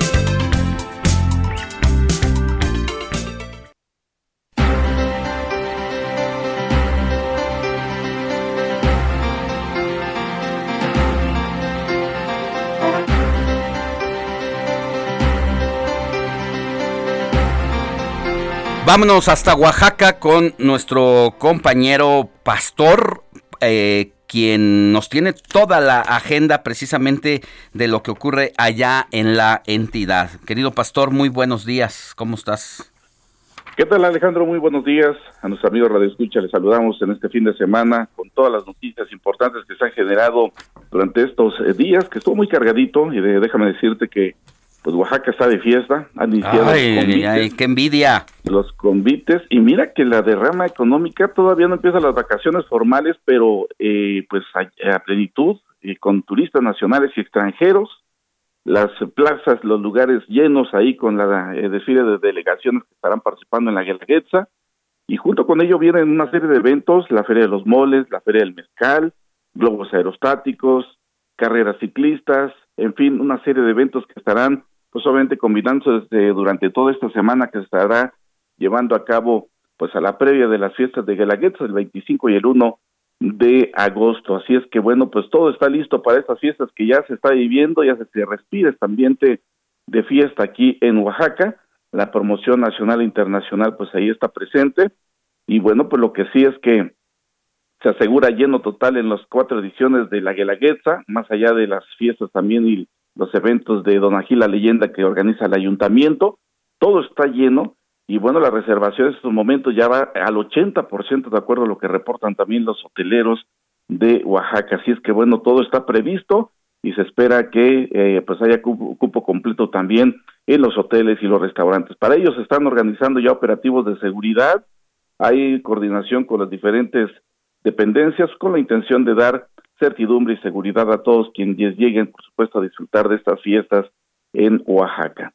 Esos serían los puntos y los rostros bonitos, aunque hay temas importantes que también están ahí quedando a deber y bueno, pues uno de ellos son pues eh, el quebranto que se ha encontrado allí en el ayuntamiento de la ciudad de Oaxaca, Alex, déjame decirte que ese es otro de los rostros, pero que eh, de manera pues eh, maliciosa se ha presentado con la administración pasada que encabezó Osvaldo Sí. García Jarquín.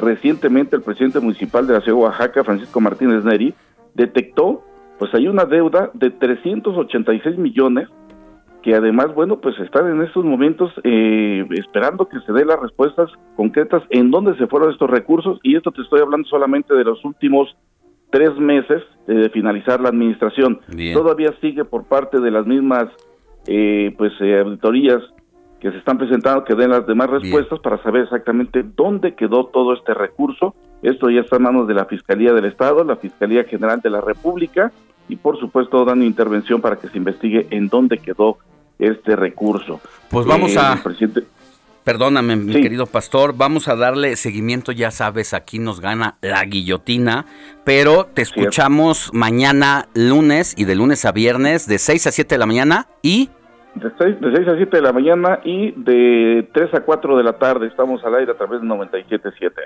97.7 allá en Oaxaca. Muchas gracias, que tengas buen día y un abrazote. Digo otro de vuelta, que tengan buen día. Gracias.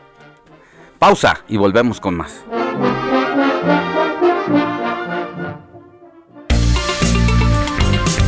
La noticia no descansa. Usted necesita estar bien informado también el fin de semana. Esto es Informativo El Heraldo Fin de Semana. Regresamos.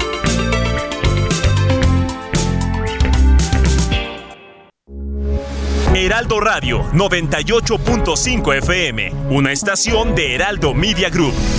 Transmitiendo desde Avenida Insurgente Sur 1271, Torre Carrachi, con 100.000 watts de potencia radiada.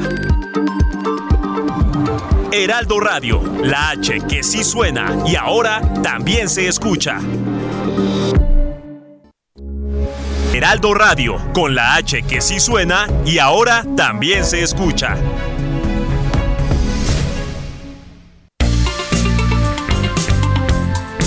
Siga en sintonía con la noticia. Alejandro Sánchez y el informativo Heraldo fin de semana. Continuamos.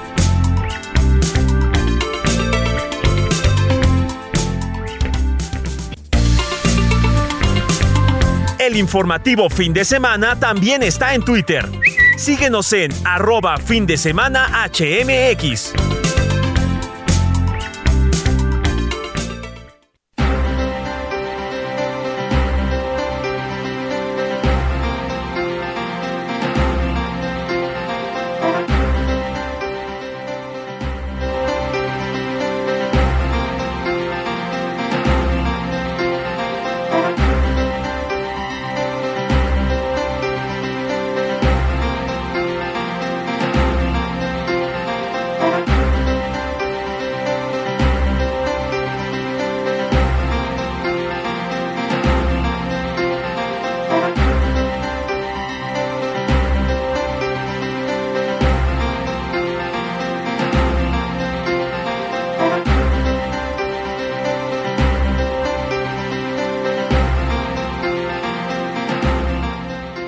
Ocho de la mañana con 34 minutos, hora del centro del país. Mire, la conferencia del episcopado mexicano, la SEM, convocó a una jornada de oración por la paz para que todas las misas del 10 de julio se hagan en memoria de los sacerdotes y religiosos que han sido asesinados en el país.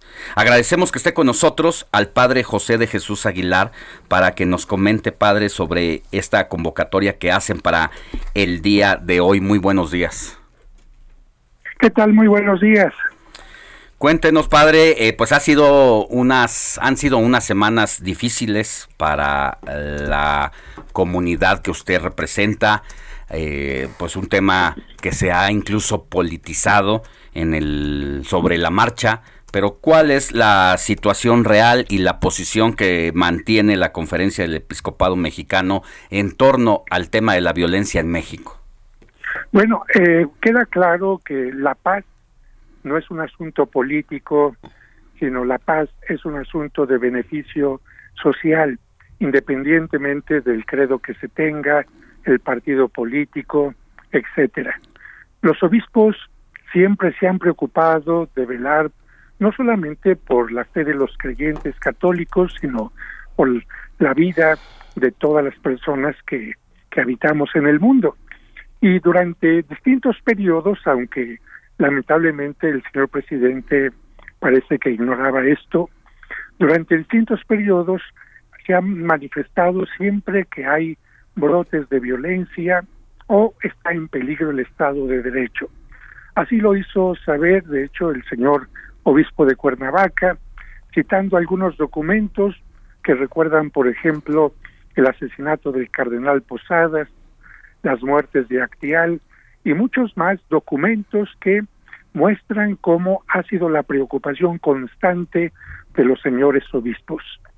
Sabemos que la violencia y este crecimiento tan terrible que ha tenido no es un asunto de este sexenio. Sin embargo, sabemos que sí se ha ido incrementando a tal grado de que, como se dice popularmente, hay situaciones que desbordan el vaso.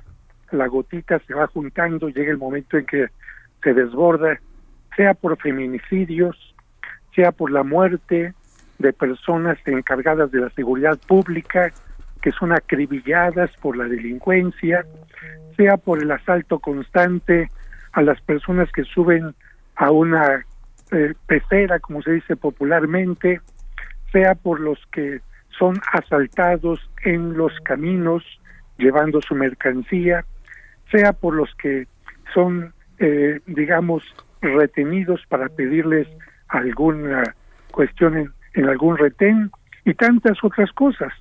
Y sobre todo nos duele también, aunque no únicamente, el asesinato de los sacerdotes, los periodistas y tantas personas más. Por esta razón, los señores obispos emitieron un documento en el que ofrecieron su ayuda, esto es muy importante, porque alguien pensaba que se trataba únicamente de una crítica, de un desprestigio, ¿no? Los señores obispos en ese documento claramente estaban diciendo, ofrecemos nuestra ayuda, buscamos un diálogo para encontrar mejores caminos y erradicar lo que está viviendo el país. Por eso es que en un segundo documento han invitado a que todo el país, todos los creyentes por lo menos, tengamos durante el mes de julio eh, oración por la paz, en el que durante todo el mes de julio pidamos por todas las víctimas de la violencia. Bien. Hoy particularmente por los sacerdotes y el día 31 incluso por los victimarios. Hay, hay una eh, situación que pues no ha gustado allá en el gobierno federal, donde cuando la comunidad de la Conferencia del Episcopado Mexicano, sobre todo los sacerdotes jesuitas allá en Chihuahua, pedían a la presidencia de la República que se reconsiderara un poco la estrategia de abrazos, no balazos, porque no estaba funcionando. Hubo una reacción para volverse un tema político y de confrontación. Yo creo que no es eh, correcto el tener confrontaciones ante los problemas. A mí me parece que la unidad de los mexicanos y la apertura de los gobernantes debe de ser fundamental. A veces es cierto se requiere de mucha humildad para reconocer los errores, para reconocer que no está en una sola cabeza la solución. Es cierto y por eso también dentro de esta jornada para pedirlo por la paz estaremos pidiendo para que se den todos los factores necesarios para la transformación, empezando especialmente por la apertura al diálogo, en segundo lugar por la participación de todas las personas, en tercer lugar también por la conversión de quienes lamentablemente han caído en estas, vamos a llamar, bandas de delincuencia que a veces estando ya dentro no pueden salir, ¿no? Pero efectivamente no buscamos la confrontación, sino buscamos más bien la unión de todas las partes. Y, se sostiene, ¿no? El, la invitación a reflexionar en torno a cómo se está afrontando, pues, a quienes le hacen daño a las personas, a quienes atentan contra la humanidad de, las, de los seres vivos. Fíjate que te voy a poner quizás una comparación que no sea muy buena, pero los grandes departamentos comerciales, gracias al departamento de quejas que tienen, han podido no solamente solucionar grandes problemas, sino encontrar estrategias de una mejoría. Fíjate si esto lo hace un centro comercial que agradece la queja, la, visión de los clientes para saber lo que no está funcionando y encontrar caminos mejores. Imagínate lo que significaría que los gobiernos tuvieran también atención a estas quejas constantes. Lamentablemente a veces las toman como algo personal, como si se quisiera agredir, como que si que se quisiera eh, simplemente molestar o ir en contra de la persona, ¿no? A mí me parece que cuando se está buscando el beneficio de un país, todos quisiéramos unir nuestro nuestro granito de poner nuestro granito de arena para que el señor presidente que ha sido electo por los mexicanos termine bien su sexenio y pueda tener más herramientas para realizar mejor su trabajo. No se trata, por lo tanto, de confrontación. Pues muy bien, padre Aguilar, le deseamos que tengan suerte, que tengan éxito en esta convocatoria a una jornada de oración por la paz para que pues todos encontremos eso que es lo que tanta falta nos hace en este momento. Que tenga muy buen día. Igualmente, que Dios te bendiga. Muchas gracias. Gracias. ¡Ya lo rompiste! Seguro no tiene remedio. Pues para remedios, medicamentos y más, llega el 4x3 en todo el departamento de farmacia. Y además, 3x2 en todos los detergentes líquidos. Con Julio, lo regalado te llega. Solo en Soriana. A julio 14. Aplica restricciones. 8 de la mañana con 43 minutos. Vamos con Moni Reyes porque nos tiene mensajes de WhatsApp. Moni Reyes. Claro que sí, tenemos ya mensajitos y antes de leerlos les doy el número 559163 5119. Muy bien. Pues mire, nos saluda Luis Beller desde Nueva York. Dice que sigue festejando el aniversario de su boda, el número 15, Claudia y Luis Velázquez. Ay, qué delicia, sigan festejando ustedes. Cuídense mucho y todos los días ámense, ámense. Felicidades Luis y Claudia. Por otro lado, nos escribe Juan Carlos. Saludos y bendiciones, Moni, Alex y a todo su gran equipo, todos los que empezamos a tocar guitarra. No falla aprender canciones de los dandies. Ah, pues es que ayer estuvieron aquí en el informativo Heraldo fin de semana, tanto en radio como en tele. Muchas gracias, Carlos Martínez. Juan Carlos, y pues yo espero que toques muy lindo estos temas de los dandies, Alex. Ay, los dandies, la verdad es que ayer que vinieron por aquí y cantaron en vivo, nos pusieron muy de buenas y, me llamó mucho la atención el director de los Dandies, Armando Navarro, de 28 años de edad, es la tercera generación y representa con mucha dignidad, con mucho orgullo y con la frente muy en alto esta música que fue pues que cobró mucha fuerza en los 50, en los 60, en los 70. Nos platicaba de cómo llegó el bolero de Cuba a México y cómo su abuelo, cómo le imprimió un sello personal para hacer lo que hoy conocemos como los dandis y las serenatas. Sí, sí, sí, muchas gracias Juan Carlos. Por otro lado, Edith Tapia no falla, nos dice, Alex Moni, buenos días, más puesta que un calcetín para escucharlos, que tengan un excelente día, igualmente para ti, Edith Tapia.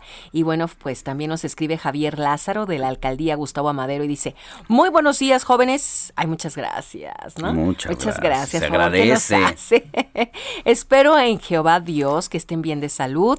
Les envío un fuerte abrazo, rogándoles por favor se cuiden en esta quinta ola de COVID. Por cierto, ¿cómo va la pandemia?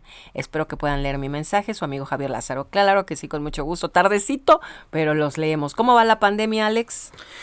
La pandemia está complicada, eh, la propagación y el virus sí está desatado, pero por fortuna, por fortuna, los, las complicaciones y los decesos son muy bajos, sin embargo el contagio es muy alto y en gran medida se debe un poco a que el virus que ha ido transmutando ha ido perdiendo fuerza, sobre todo frente a la vacunación que pues se ha desplegado ya eh, pues no solamente en México, sino en gran parte pues de América, en gran parte del mundo y eso es lo que ha hecho que sea más llevadera. Lo que sí es cierto es que yo no sé en el caso tuyo, Moni, pero yo conozco muchas personas que iban invictas en el tema de los dos años Yo voy de COVID-19. Yo voy invicta. Mira, nada más, tú eres invicta. Eh, a mí me dio hace un año justo Sí, por estas fechas, sé. pero muchas personas, incluyendo eh, gente de aquí del Heraldo ha tenido la mala fortuna de volver a ser ya esta, o de ser, que no lo era, de ser parte de las estadísticas de la Claro. COVID-19 y muchos seguramente ya lo fueron, pero no se dieron cuenta. Hay que recordar que gran parte de los de las personas que se han contagiado fueron asintomáticos y nunca lo supieron. Nunca lo de hecho, son los más casos, ¿eh? Sí. Quienes se han contagiado sin saberlo y lo han propagado porque pues así es este virus. Te voy a decir algo. JLN Labs es el laboratorio que estamos aquí nosotros promo- promoviendo y promocionando porque cuando tú tienes alguna persona conocida, familiar o amigo que tiene el COVID que declarado, lo que tienes que ir a hacerte una prueba. Sí. PCR o de antígenos y JLN Labs va a tu casa o vas a los laboratorios Mira. que hay varias sedes y es así como yo me he dado cuenta que he Ajá. salido invicta. Mira, porque claro que por lo has hecho, te lo has hecho, claro, y voy a la- JLN Labs. Hay que, ir, hay que ir ahí. Yo también he ido ahí. Yo también he ido ahí. La verdad es que no me me he hecho como cuatro o cinco pruebas y la, la primera que me hicieron y que no fue en, en JLN LN Labs. LN Labs me lastimaron el, la fosa la nasa- nasal y me daba mucho miedo volver a ir. La verdad me fue muy bien. Me fue muy bien Sí. ahí y ya no, no, no, iba así como cuando niño te llevan a inyectar, mm, pero lo tenía que hacer. Sí. Pero fíjate, mi- mm, tengo un primo que trabaja, que donde trabaja le han hecho 60 pruebas. Se las exigen, ¿eh? Se las exigen, Ujú. 60 pruebas. caray. Dice, pues ya, ya, ya me acostumbré, ya dejó de ser tortura. Y bueno, pues ni modo, pues es parte del show. Así Luis González Sosa también nos escribe desde Xochitepec, Morelos, y dice, JLN Labs, el mejor laboratorio. Fui a la Ciudad de México, mi hijo me, me llevó y salí, gracias a Dios, negativo. Así es que me hicieron la prueba de antígenos y en 24 horas ya tenía la respuesta, la PCR, mejor Muy rápido también. Muy rápido. Bueno, pues ahí está, una muy buena opción para ir a hacerse la prueba de PCR, PCR o y- antígenos. o antígenos. Y cualquier otro estudio ¿eh? de laboratorio. Ah, porque o sea, además claro, hay múltiples claro, sí, estudios. por supuesto. Ahí están. JLN Labs. Y, pues, nada más métase a la página de www. Ahorita les doy el número, Y ahí mismo puedes sacar tu cita para Sí, cualquier sí, otro. Entiendo que esta, Ahorita esta puede ser doy. sin cita, pero hay otros estudios que Puedes puede hacer con cita si van a tu casa. Ya. Si no, tú llegas. En este momento les doy el número. Aquí lo tenemos porque ya hasta lo tengo en el celular. Fíjense, Es parte de tu- 55 52 76 91 68. 55 52 76 91 68. Así es que llamen a JLN Labs. Gracias. Gracias, Moni Reyes. Seguimos con más. El informativo fin de semana también está en Twitter. Síguenos en arroba fin de semana HMX.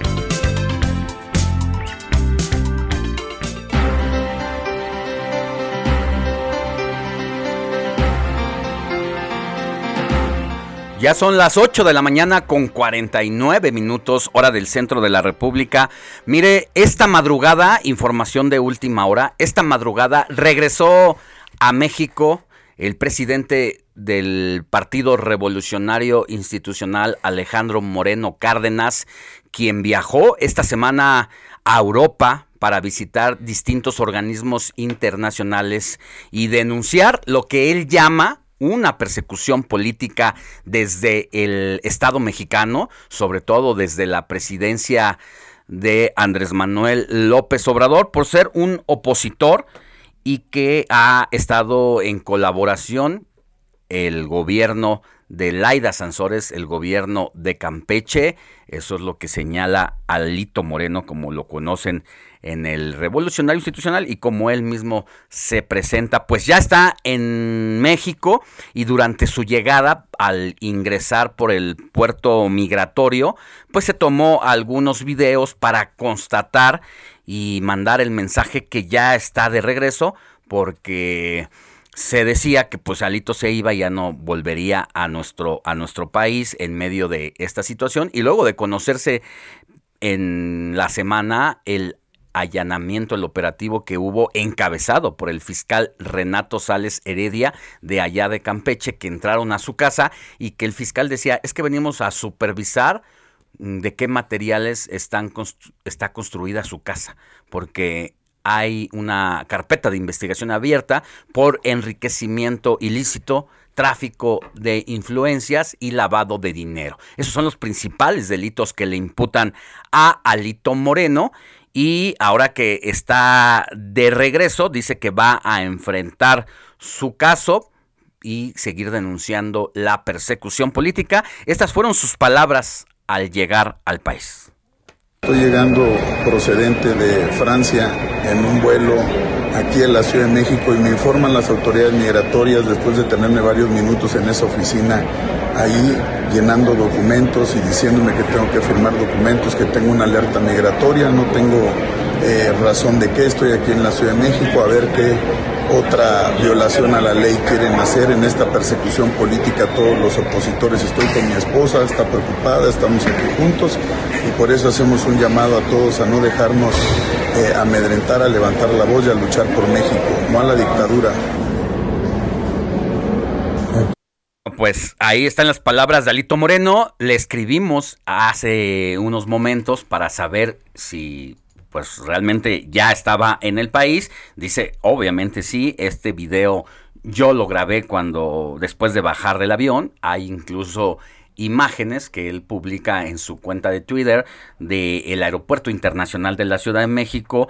Le decimos, le preguntamos que lo le propusimos si podía hablar con nosotros en, el, en los micrófonos del informativo de fin de semana, dijo que prefiere esperar porque en ese momento, hace unos minutos, estaba en una reunión por Zoom tratando toda la estrategia, que porque lo que le están haciendo es una vergüenza y que él se va a defender que nadie lo va a callar y que primero lo matan, me dice, antes de que se redima él ante la justicia mexicana y que no prefiere hablar ahora porque se tiene ir que, con mucho cuidado en el tema jurídico porque todo lo que están haciendo es violentar el debido proceso en la, en la presunción de su inocencia y que él dice que son calumnias, difamaciones y amedrentamiento.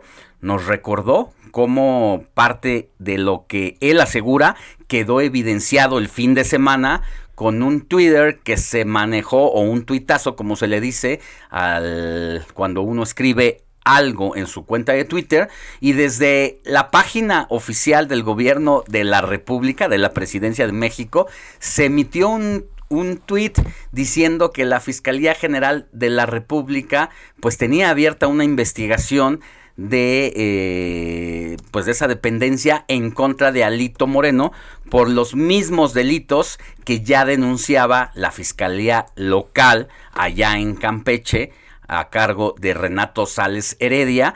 Y esto fue el viernes por la noche como a las 8 8 de la noche y después fue borrado el tuit.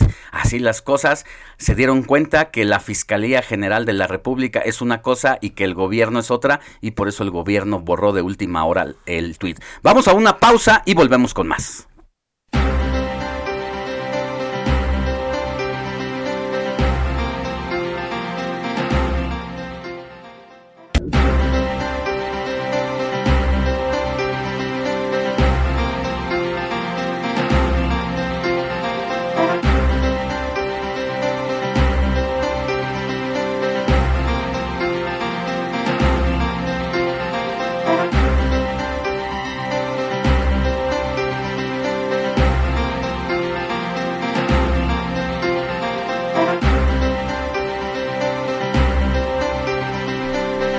De la mañana con 3 minutos, hora del centro del país. Moni Reyes. Aquí estamos, seguimos informando y tenemos más mensajitos, pero antes les voy a dar el WhatsApp 55 91 63 51 19 55 91 63 51 19. Nos escribe aquí, bueno, nos dan un abrazo, dicen, muy buenos días amigos, un fuerte abrazo desde McAllen, Texas. Siempre sigo al Heraldo. Ambos conductores y todos los demás tienen excelente noticias, análisis y criterio. Es Laredo Smith. Laredo Smith, muchísimas gracias y un abrazo hasta McAllen. Por otro lado, nos escribe Miguel Sánchez. Alex, los felicito. Excelente programa. Gracias, gracias Miguel. Bruna también nos escribe y dice, hola Alejandro, los escucho todos los fines de semana y nos manda manita y dedito arriba y aplausos. Aplausos. Muchas gracias. Por otro lado, me suena este apellido. A mí Ay, también, Caloca. y el nombre también. Adriana Caloca, ¿cómo estás? Muy buenos días. Nos dice Alex, saludos a todos y besitos. Un abrazo, Abrazo. a doña Adriana Caloca, que Claro. es Y como tengo otros datos. persona y mamá de uno de nuestros colaboradores también muy jóvenes, Adrián Caloca, periodista deportivo. Claro que sí. Y bueno, por otro lado nos escribe el doctor Paco Pérez desde Guadalajara, desde la tierra Ay, esta, hasta se me Ay, enchinó la piel con ¿sí? este mensaje. A ver, dice, buen día Alejandro y Mónica. Escuchar los audios del difunto Luis Echeverría se reviven sentimientos de dolor y encuentro mucha similitud en la forma de hablar de eh, Lea con la tonada al hablar de, eh, Luis de Lea, Luis Echeverría Álvarez. Echeverría Álvarez. Eh, encuentro una forma muy similar de hablar de Luis Echeverría con la tonada de hablar de López Obrador. Me gusta este mensaje más allá de la comparación de López Obrador, más allá de eso, me quedo con la primera parte donde dice, Los buen día. Alejandro y Moni, eh, escuchar los audios del difunto Luis Echeverría se reviven sentimientos de dolor. Porque pues ya hemos dicho un poco el oscuro pasado y los momentos, los episodios que le tocó enfrentar a este personaje quien terminó siendo presidente de la República y que pues se llevó en la historia moderna del país uno de los episodios con más muertos y con más violaciones a los derechos humanos y que hoy a más de 60 años te venga a decir una persona que no sé si tuvo algún familiar cercano o algo, o simplemente Sí. nos lo diga como mexicano, sin polarizar y que solamente diga se reviven sentimientos de dolor, pues entro en total acuerdo con él. Así es, estamos empatizando con usted, doctor Paco Pérez. Pero hay una, un mensaje de audio, ¿no, Alex? Por ahí nos... No sé si ya lo tenemos, ¿lo podemos poner? Adelante también, ya para terminar. Hola, buenos días Alex Moni, soy María Isabel. Eh, me gustó mucho su programa, sobre todo el programa del día de ayer, me encantó. A mí me gusta mucho ese tipo de música, me hace recordar mucho a mi mami, era de su música favorita.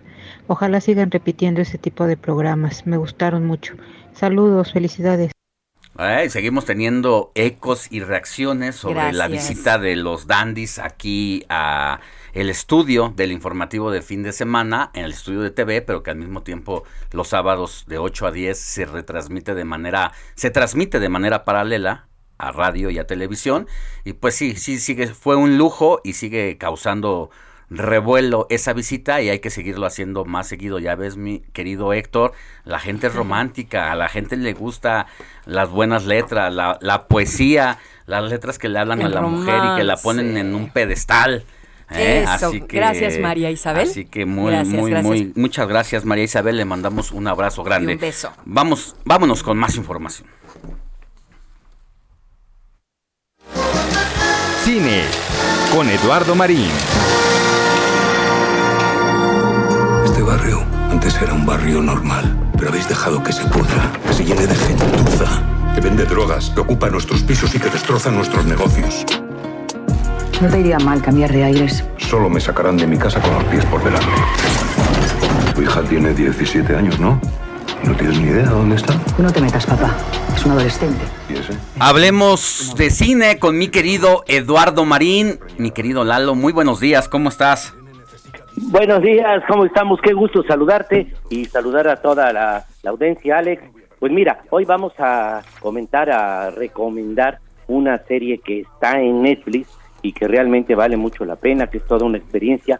Se trata de la serie española Entre Vías, que es de ocho episodios en su primera temporada, que es la que está disponible en Netflix. Y la verdad es una serie de alta intensidad que siempre nos mantiene al filo de la butaca o del sillón de nuestra casa, porque tiene continuos giros sorpresivos en la trama, es de una ah, hábil narrativa, es emotiva y lo importante es que es un valioso, un vibrante testimonio de la degradación social de un barrio urbano azotada por la violencia, el tráfico de drogas, la Mm. corrupción con ¿Seguro que es la española? Justamente de eso iba a comentar Alex, porque efectivamente es una esta crónica de descomposición social que es un mosaico de problemas actuales, pues pueden ser trasplantados a cualquier lugar con las que nos podemos identificar fácilmente en México y en muchos otros países. Y eh, es una eh, es un testimonio de esta degradación social de que refleja también el problema de la migración. Y mira los primeros cuatro episodios la primera mitad de la serie es de altos vuelos es brillante eh, después, en los últimos cuatro va decayendo en el sentido de que tiene algunas situaciones forzadas, un poco gratuitas, pero siempre, siempre mantiene el, nuestro interés, siempre nos mantiene en- a- envueltos, atrapados en su trama. Y eh, bueno, el reparto es muy eficaz, con, encabezado por el veterano actor español José Coronado. Y por cierto, para los que ya la han visto y los que la verán y seguramente quedarán picados, eso es un hecho, ya, se hizo, ya eh, está la segunda temporada que eh, pasó en Telecinco en España, pero todavía no está disponible en Netflix, así que esperamos que la tenga Netflix la segunda temporada, pero es una serie que realmente nos atrapa, envolvente y sobre todo, como comentaba Alex, sumamente valiosa en su contenido, en lo que nos refleja, pero es una serie que es una garantía para todos, esta serie española Entre Vías, repito, su primera temporada de ocho episodios está en Netflix. Y me imagino que debe haber allí eh, algún protagonista que es el malandrillo, ¿no? El que trae el azote del barrio.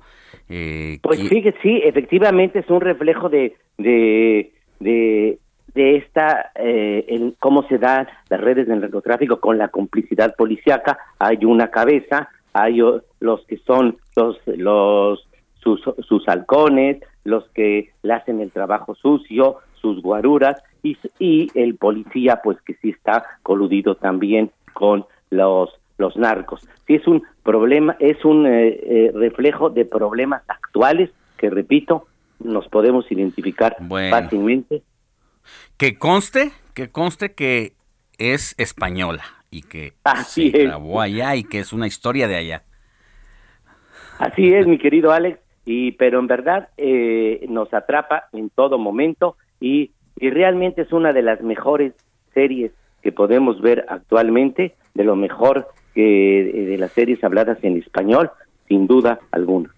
Pues muy bien, vamos a, a verla. Ya me incitaste a verla, está en. Netflix, ocho capítulos. Episodios, sí. Así que corre bien, dices. Yo luego me fijo mucho en, en el guion. ¿Qué tan el guion lo permite que te vayas, que te claves en Mira, una serie o una película? el, el guion efectivamente eh, tiene mucho sentido, es brillante, aborda un problemas eh, puntuales, intensos, vibrantes, y como comentaba, sí al final pues va manejando situaciones que son un poco gratuitas, Ya. pero siempre nos, nos atrapa nuestro interés, Bueno. siempre.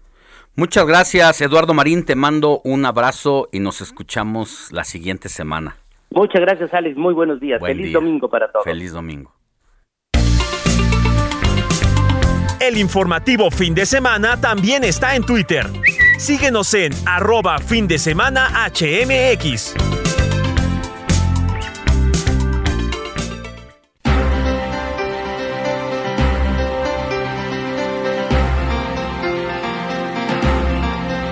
Mire, esta mañana el cuerpo del expresidente Luis Echeverría Álvarez sería trasladado al Panteón Español donde se llevará a cabo el proceso de cremación.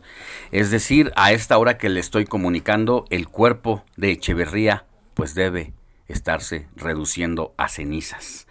Y por eso es que ahora eh, aprovechamos eh, que José Antonio Crespo, analista político, historiador e investigador del Centro de Investigación y Docencia Económica, haya aceptado tomar esta llamada en domingo para que tras el fallecimiento del expresidente, pues nos ayude a entender cuál es su legado para la historia y política de México en sus dos eh, vertientes, tanto el lado oscuro como las buenas cosas que haya dejado, porque a final de cuentas, eh, José Antonio Crespo, así son los personajes, ¿no?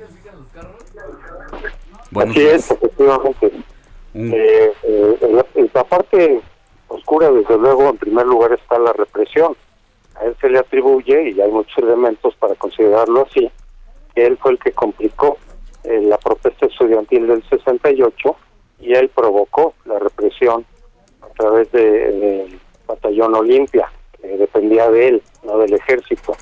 Y luego la, el jueves de Corpus en 71, otra represión, y desde luego la guerra sucia contra las guerrillas, porque pues se incurría en violaciones a la ley, en eh, ejecuciones extrajudiciales, etcétera. Y también, bueno, pues otra parte negativa es que sus políticas económicas terminaron por perjudicar mucho al país y de hecho entre él y López Portillo terminaron por arruinar el modelo de desarrollo económico que se venía aplicando pues, desde el 46 por lo menos y que había redundado en, bastante crecimiento económico. Eh, en general había sido buenos años desde el punto de vista económico. Y precisamente justo por eso de la Madrid dijo, bueno, pues aquel modelo ya se agotó, acabó mal y vamos a buscar otro que fue el neoliberalismo.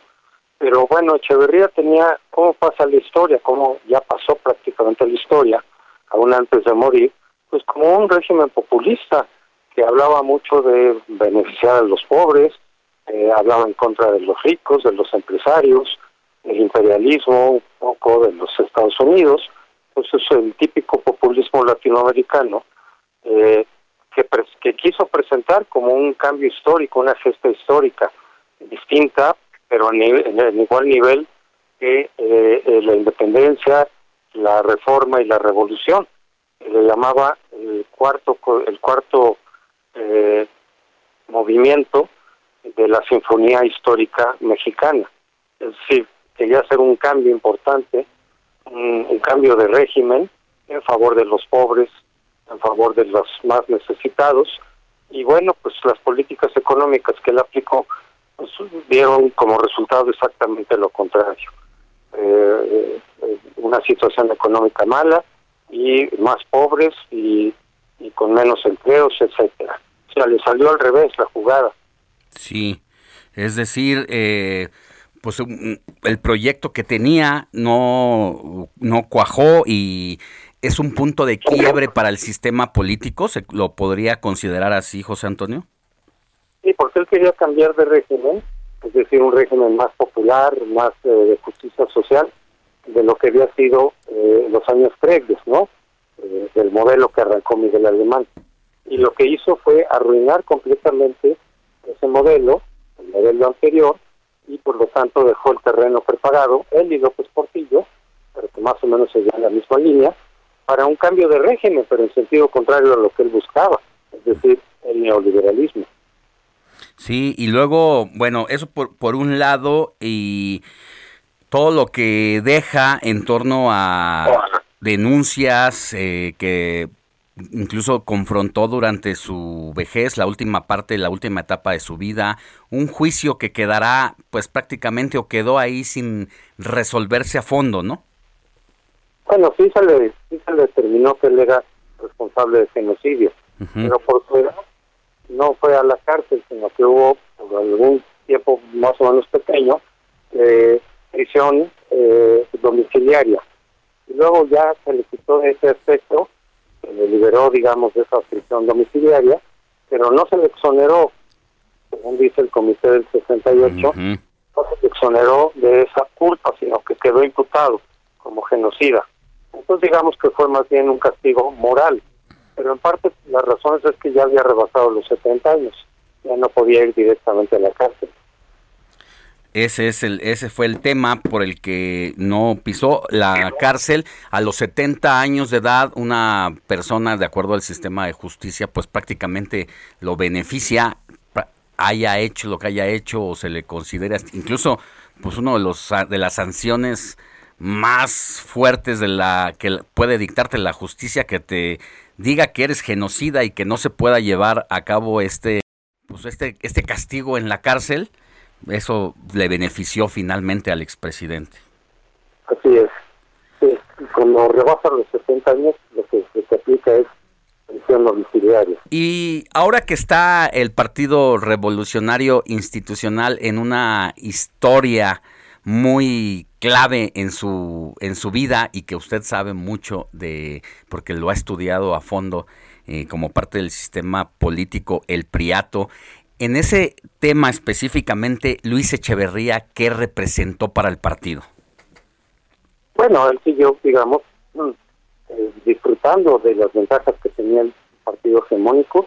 Ahí todavía no había una gran oposición que le pudiera hacer un cierto contrapeso, para nada. Al grado en el cual el PAN ni siquiera pudo presentar al final del gobierno Echeverría en 76 un candidato. López Portillo quedó como candidato único. Eh, dos ocasiones que hubo candidato único. En 28 con Álvaro Obregón Mire. y eh, con López Portillo en 76. Entonces, ahí todavía no había ningún desafío en contrapeso al régimen de partido hegemónico. Ese empezó ya con de la Madrid, ¿no? que culminó en el 88, y a partir de ahí ya se fue abriendo el sistema. Exacto. más espacios, pero con Echeverría y López Portillo todavía estaba perfectamente vigente. Se, se deleitaron con las mieles del poder que daba, eh, que garantizaba tener un cargo público y ser parte del sistema. Así es. Eh, de hecho, fue la crisis económica que ellos dos dejaron, Echeverría y López Portillo, que obligó poco a poco a ir abriendo el régimen. Eh, de la Madrid todavía se resistió, había un poquito. Él prometió que iba a haber democratización, pero al ver que el PRI podía perder grandes espacios, se volvió a cerrar y por eso ocurrió lo del 88, el fraude de Chihuahua del 86, en fin. Pero a Salinas ya no le quedó más remedio que ahora sí ir reconociendo triunfos de la oposición eh, desde el primer año de su gobierno y ir abriendo poco a poco el sistema político y electoral. El que culminó esa apertura fue Cedillo, dio lugar, obviamente, a la primera alternancia pacífica de nuestra historia en el año 2000 con Vicente Fox a la cabeza. Ya. Eh, José Antonio Crespo, quiero aprovechar que estamos aquí ya encarrerados en la charla del PRI y un poquito moviéndonos del tema de Luis Echeverría y lo que representa pues eh, su muerte, pero también su vida como presidente, el legado, todo eso que nos ha dicho.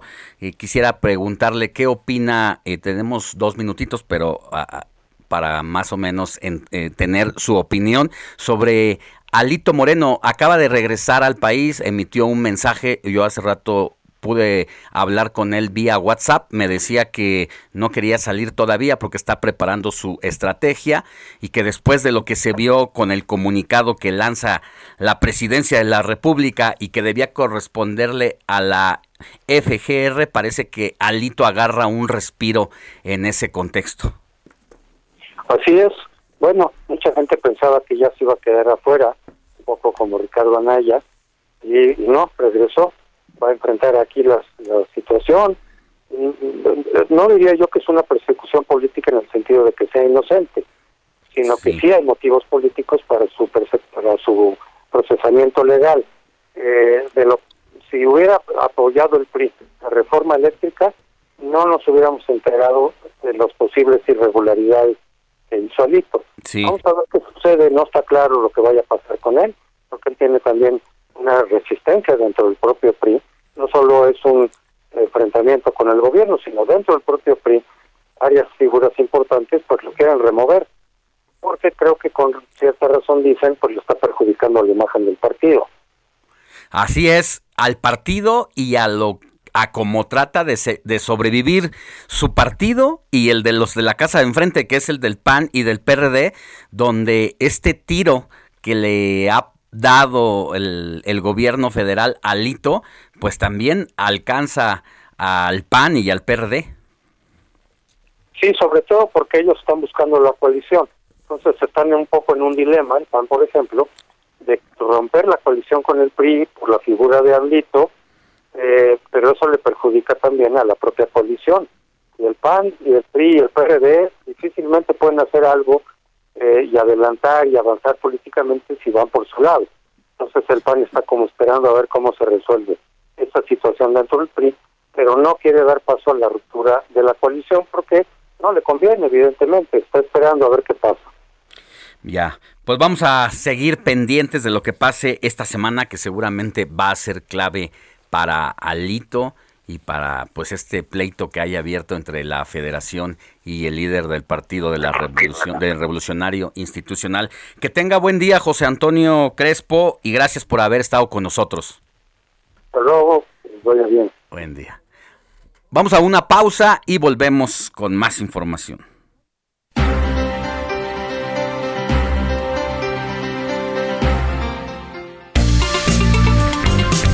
La noticia no descansa. Usted necesita estar bien informado también el fin de semana.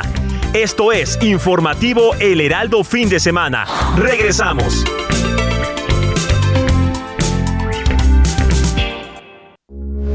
Heraldo Radio 98.5 FM, una estación de Heraldo Media Group. Transmitiendo desde Avenida Insurgente Sur 1271, Torre Carrachi, con 100.000 watts de potencia radiada. Heraldo Radio, la H que sí suena y ahora también se escucha. Heraldo Radio, la H se lee, se comparte, se ve y ahora también se escucha.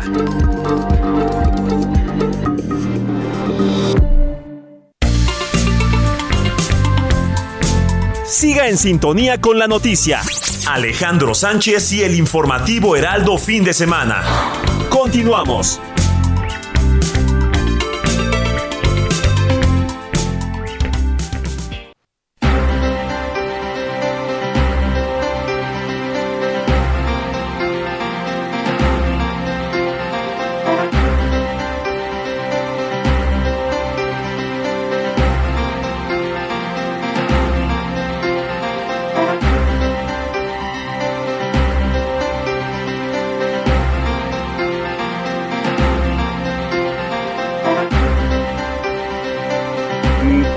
Mire, antes de irnos a la pausa charlábamos con José Antonio Crespo sobre pues el legado de Luis Echeverría en torno a la política mexicana, al sistema, a la historia. Y le decía que ya en este en ese momento había llegado eh, los restos de Luis Echeverría Álvarez, el expresidente mexicano, a la última morada para ser cremado y en realidad iba en camino, ya ahora sí en este momento debe estar siendo bajado su cuerpo rumbo al crematorio. Y bueno, pues hablábamos aquí con los jóvenes, la nueva generación del informativo de fin de semana y ellos eh, como parte del el trabajo que vienen haciendo desde ayer, pues encontraban datos interesantes que pues quisimos tocar ahorita antes de entrar a otros temas. Diego Iván González, nos decías que Luis Echeverría es el presidente más longevo del país, sí, en, la historia de la política nacional. Ajá, sí, con 100 años de edad, este fue es el presidente más longevo en la historia de México.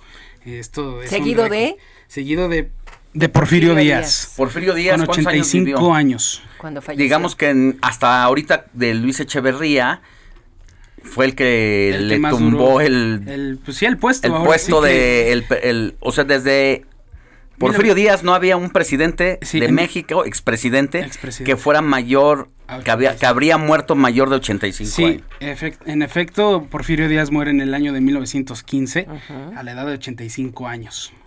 Ya. Entonces, por fallas cardíacas hasta donde tengo entendido. ¿Y cuál era el otro dato, Moni, para Roberto? El otro dato es cuántos nietos tuvo, cuántas veces se casó, cuántos hijos, cómo está el asunto de su linaje, por favor.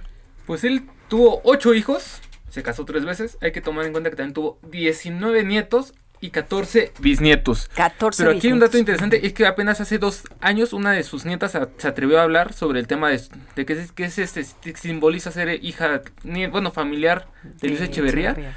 Y ella decía que muchos pensarían que a lo mejor le- les abrirían las puertas, pero no.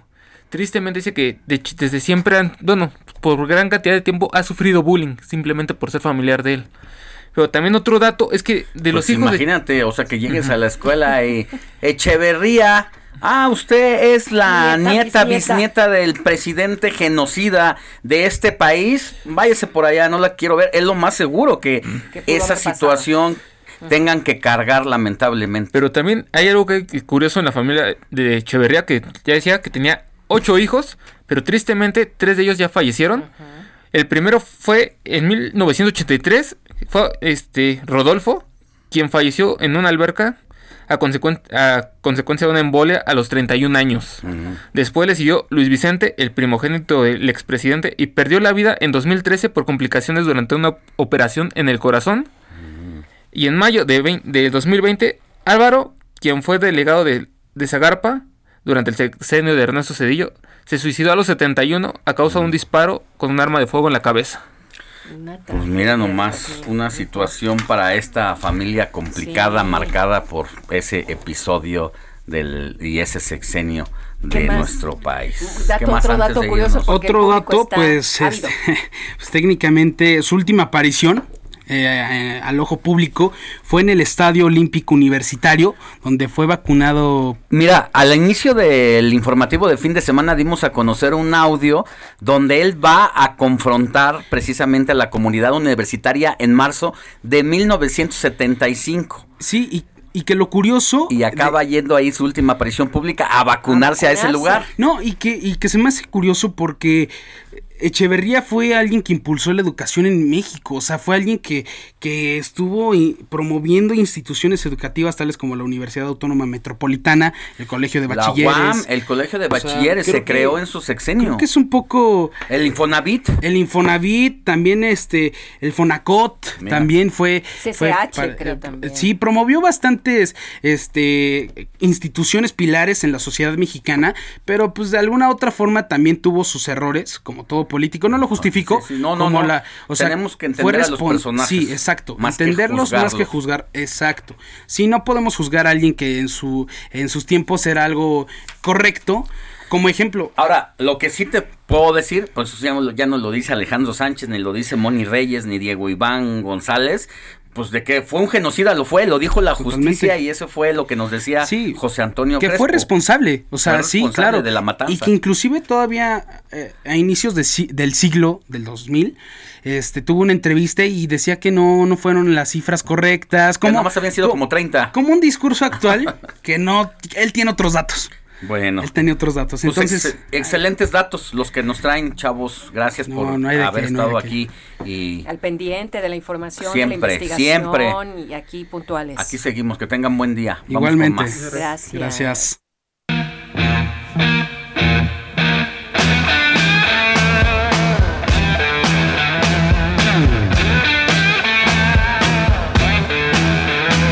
Nueve de la mañana con 37 minutos. Ya estamos en la recta final de el informativo de fin de semana de este domingo 10 de julio, pero es momento de ir con Jorge Mile y su resumen, iba a decir resumen, no resumen, su análisis y sus relatos y todo lo que tiene que ver con la jornada deportiva. Mi querido George. ¿Qué onda, Alex? ¿Cómo estás? Muy bien, ¿tú qué nos traes de nuevo? Todo, todo bien, pero con malas noticias para el mexicano Sergio Checo Pérez. Primer vuelta del Gran Premio de Austria. El mexicano se toca con Russell, va directo a la grava y se mantuvo durante algunas vueltas de el Gran Premio, pero la verdad es que su monoplaza sufrió y se retira Checo Pérez de el Gran Premio de Austria.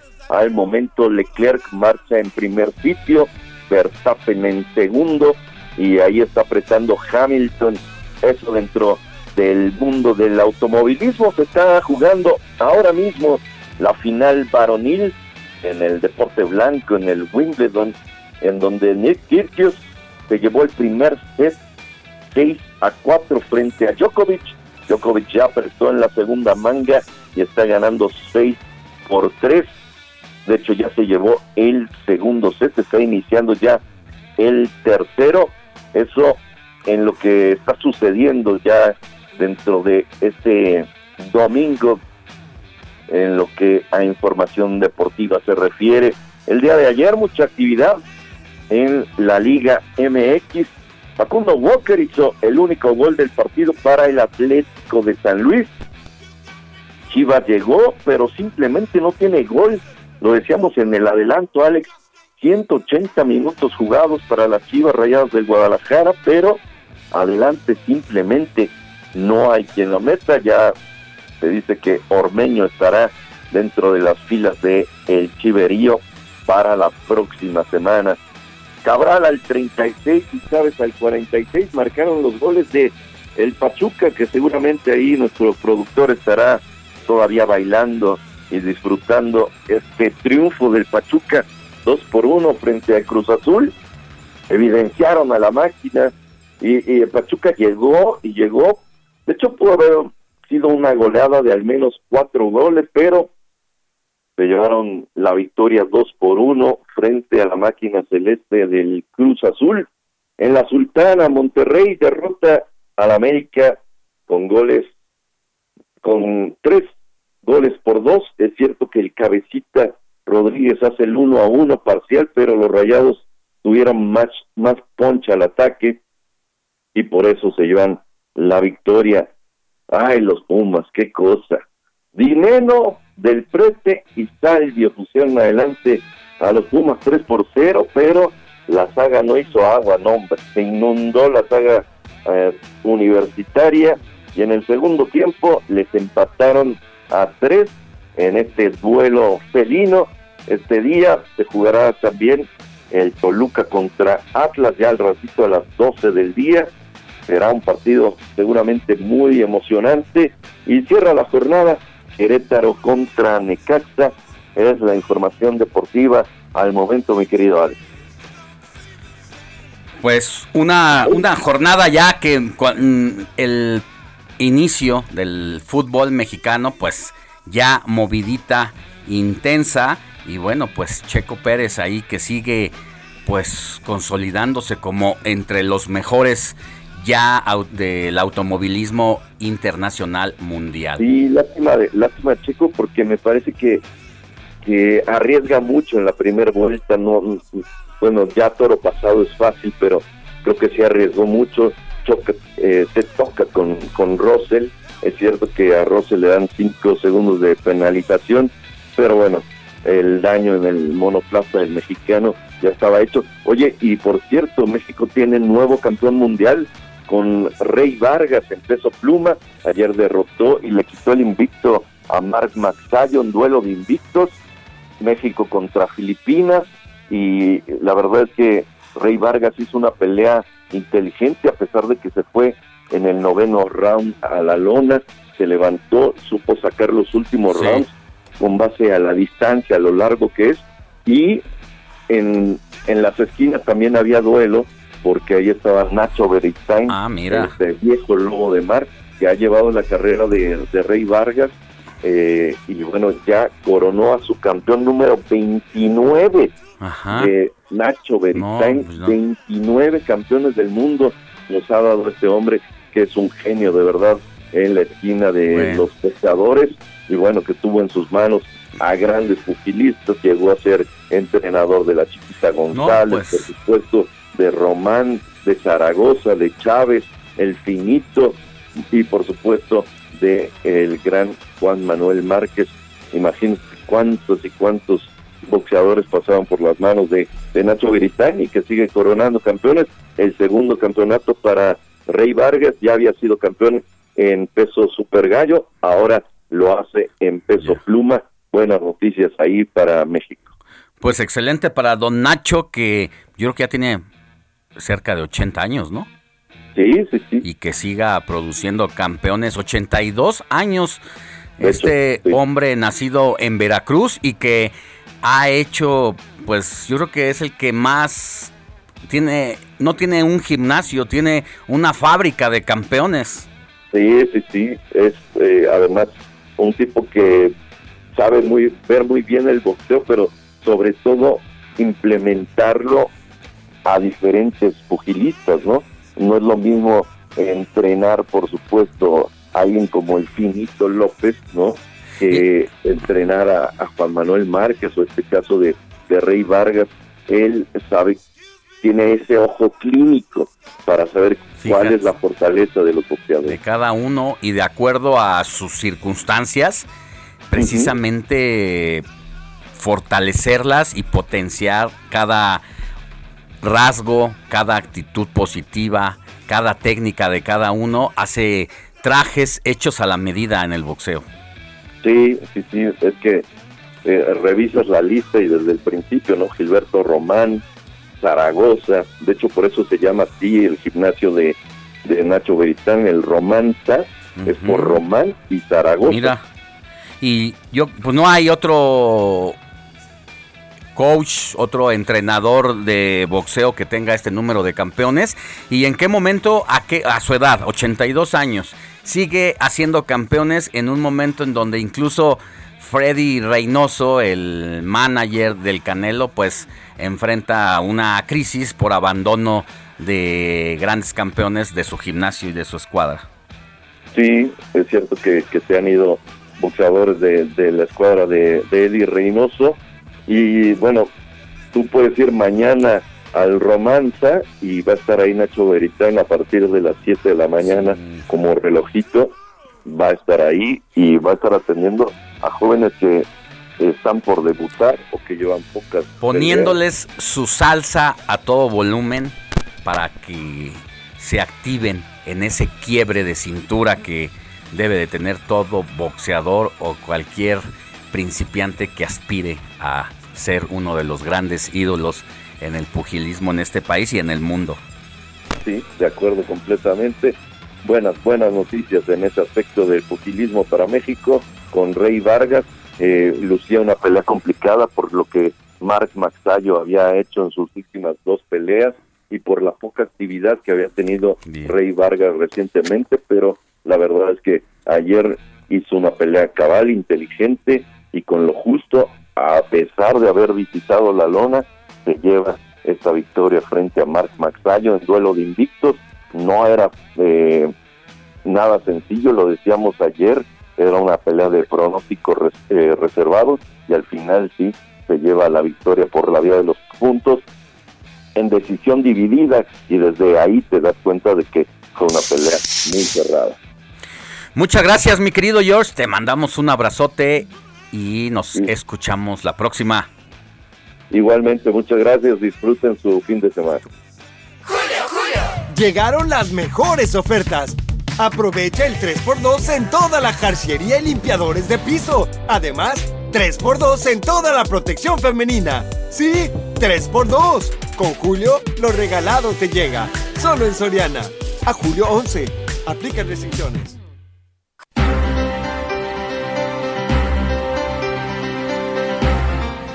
9 de la mañana con 47 minutos, hora del centro de la República. Vámonos con José Manuel Arteaga, periodista y editor de mercados en el Heraldo de México, que debido a la crisis económica provocada por la pandemia de COVID-19 y la inflación que se está viviendo en el país, pues ahora la gente ha tenido que recurrir a otras estrategias para estirar la liga del gasto familiar, para hacer que el poco dinero que llega a las bolsas en muchos casos con muchos sacrificios, pues pueda ser rendidor en la compra de productos. ¿Y qué es lo que está haciendo la gente, querido José Manuel Arteaga? Buenos días. Hola, Les, ¿cómo estás? Buenos días, saludos a ti, a nuestros radioescuchas. Como lo comentas, Alex, la situación económica complicada, esta inflación galopante, pues ha provocado que muchas familias en la actualidad recurra a, a, compras a granel, estas han cobrado más relevancia en México de acuerdo, de acuerdo con la consultoría Cantar. Esta firma realizó un sondeo entre mexicanos y resulta que nueve de cada diez están adquiriendo ese tipo de productos. Además, 63% los busca por precios más económicos. Alex, platicamos con el presidente de la Alianza Nacional de Pequeños Comerciantes, Cuauhtémoc Rivera, y él aseguró eh, que los mexicanos viven bajo mucha presión porque el poder adquisitivo cada vez les alcanza menos a la hora de comprar comestibles que tienen que llevar al hogar. Y si quieres, escuchamos un poco lo que nos comentó Cuauhtémoc Rivera. La compra granel es un, es un acto de legítima defensa de los consumidores, porque lo hacen porque no, no tienen opción, es decir, eh, están conscientes de que esos productos, de comprar de esa manera el producto es en demérito de la calidad del producto, no es su primera opción, pero es su única opción y es a la que asisten. Alex, en las compras a, granel las personas se olvidan totalmente de las marcas y de adquirir productos cerrados. Cuauhtémoc Rivera nos comenta que las compras que están realizando las personas, pues son de diferente variación, eh, empezando, digamos, por ejemplo, de los granos, pero si quieres, escuchamos un poco más los que nos volvió a comentar Cuauhtémoc Rivera. ¿Qué productos están comprando más? Pues como bien lo dice, los granos, que siempre ha sido así, frijol, lenteja, haba, habas, arroz, el maíz, este, el azúcar, este, la sal, este, los cereales, y lo dices, las comidas de mascotas también se están comprando ya grande. A veces, según la consultora Cantar, entre la población 49% consideró ya como una opción el estar comprando bajo este tipo de modalidad, 25% dijo que está acostumbrado a comprar productos a granel y 14% dice que ya tiene preparado su envase para rellenar los productos. ¿Pero qué se está observando o por qué esta situación? Bueno, porque la inflación, Alex, Alex sigue imparable. Ya casi toca 8%. Al mes de junio se ubica en 7.99%. Los productos agropecuarios tienen una variación anual de 15.2%. Estamos hablando del doble de lo que es la inflación normal. Ahora, de acuerdo con el Instituto Mexicano para la Competitividad, el famoso INCO, la inflación en la canasta de consumo es mayor para aquellos hogares de menores recursos. Aquellas personas que tienen ingresos de hasta tres mil pesos al mes registran una inflación anualizada de 9.78% entre junio de 2021 y el mismo mes de este año. Ellos, este tipo de población, destinan 50% de su gasto para comprar alimentos, bebidas y tabaco. Todo lo contrario, que por ejemplo los hogares donde el ingreso es de 50 mil pesos al mes, ahí la inflación es menor, es de 9.02% anualizado y destinan 28% de sus recursos a estos gastos. El presidente de la AMPEC, Alex Cuauhtémoc Rivera, expone que el mercado a granel se observa mucho en lo que son las centrales de abasto, en los tianguis, pero ya está entrando con fuerza a las tiendas tradicionales en todas las colonias en el país. Si quieres, escuchamos un poco más los que nos comentó Cuauhtémoc Rivera. Compra por unidad, compra por medio kilo, por cuartito, el huevo se compra por pieza, los frescos se, se compran por pieza. Estamos llegando a un momento de consumo esencial y focalizado. La gente está comprando lo que consume casi al día. Otros artículos que se venden a gradel son las, los de limpieza del hogar, de aseo personal, en donde podemos, por, por ejemplo, encontrar el shampoo, el cloro, el pinol, los jabones. Rivera sintetiza la situación actual en el país de la siguiente forma. Alex, escuchemos por última vez a Cuauhtémoc Rivera. Estamos llegando a esta práctica de consumo porque no hay dinero, pues, ¿no? En, la, en la bolsilla de las amas de casa o en el poder adquisitivo familias. Así el panorama, Alex, de este nueva forma de consumo eh, en nuestro país, en donde pues son dos factores, la difícil situación económica y la inflación que le está pegando a las familias mexicanas, y de ahí de que estén recurriendo a este tipo de compras para satisfacer sus necesidades. Alex, así más o menos el panorama que presentamos este día. Muchas gracias, José Manuel Arteaga, que tengas buen día y nos escuchamos la próxima. Gracias, que tenga buen día. Buen día. Fin de semana para todos. Moni Reyes, último mensajito. Tenemos. Tenemos para leer. Rápidamente. Muy buenos días, Alex. Felicidades por el programa. Deberían de tener más canciones como del estilo de los Dandies de ayer. Nos escribe Silvia Rodríguez. ¿Te leo otros o ya no? Un saludo a todo el equipo del informativo. Alex, cada día está más complicado hacer que mi dinero rinda para comprarlo de la semana. Debo dejar de comprar algunas cosas para comprar lo básico. Me llamo María Elena de la Ciudad de México. Pues un saludo a todos los que nos escribieron, los que nos escuchan.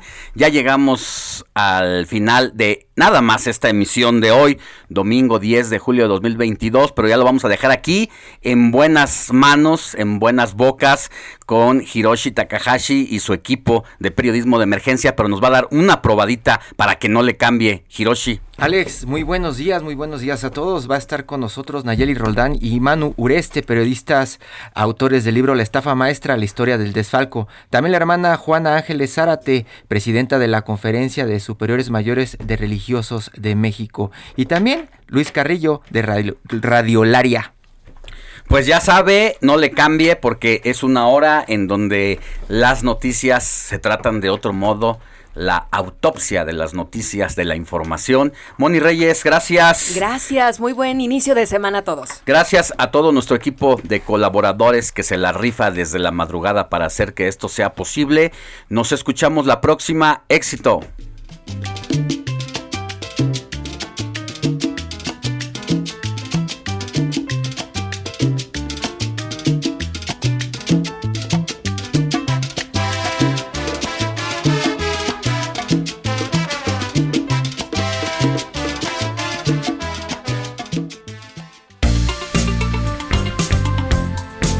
Heraldo Media Group presentó Alejandro Sánchez y el informativo Heraldo fin de semana. La información y el entretenimiento que usted necesita para estar enterado también en su descanso. Por el Heraldo Radio, con la H que sí suena y ahora también se escucha.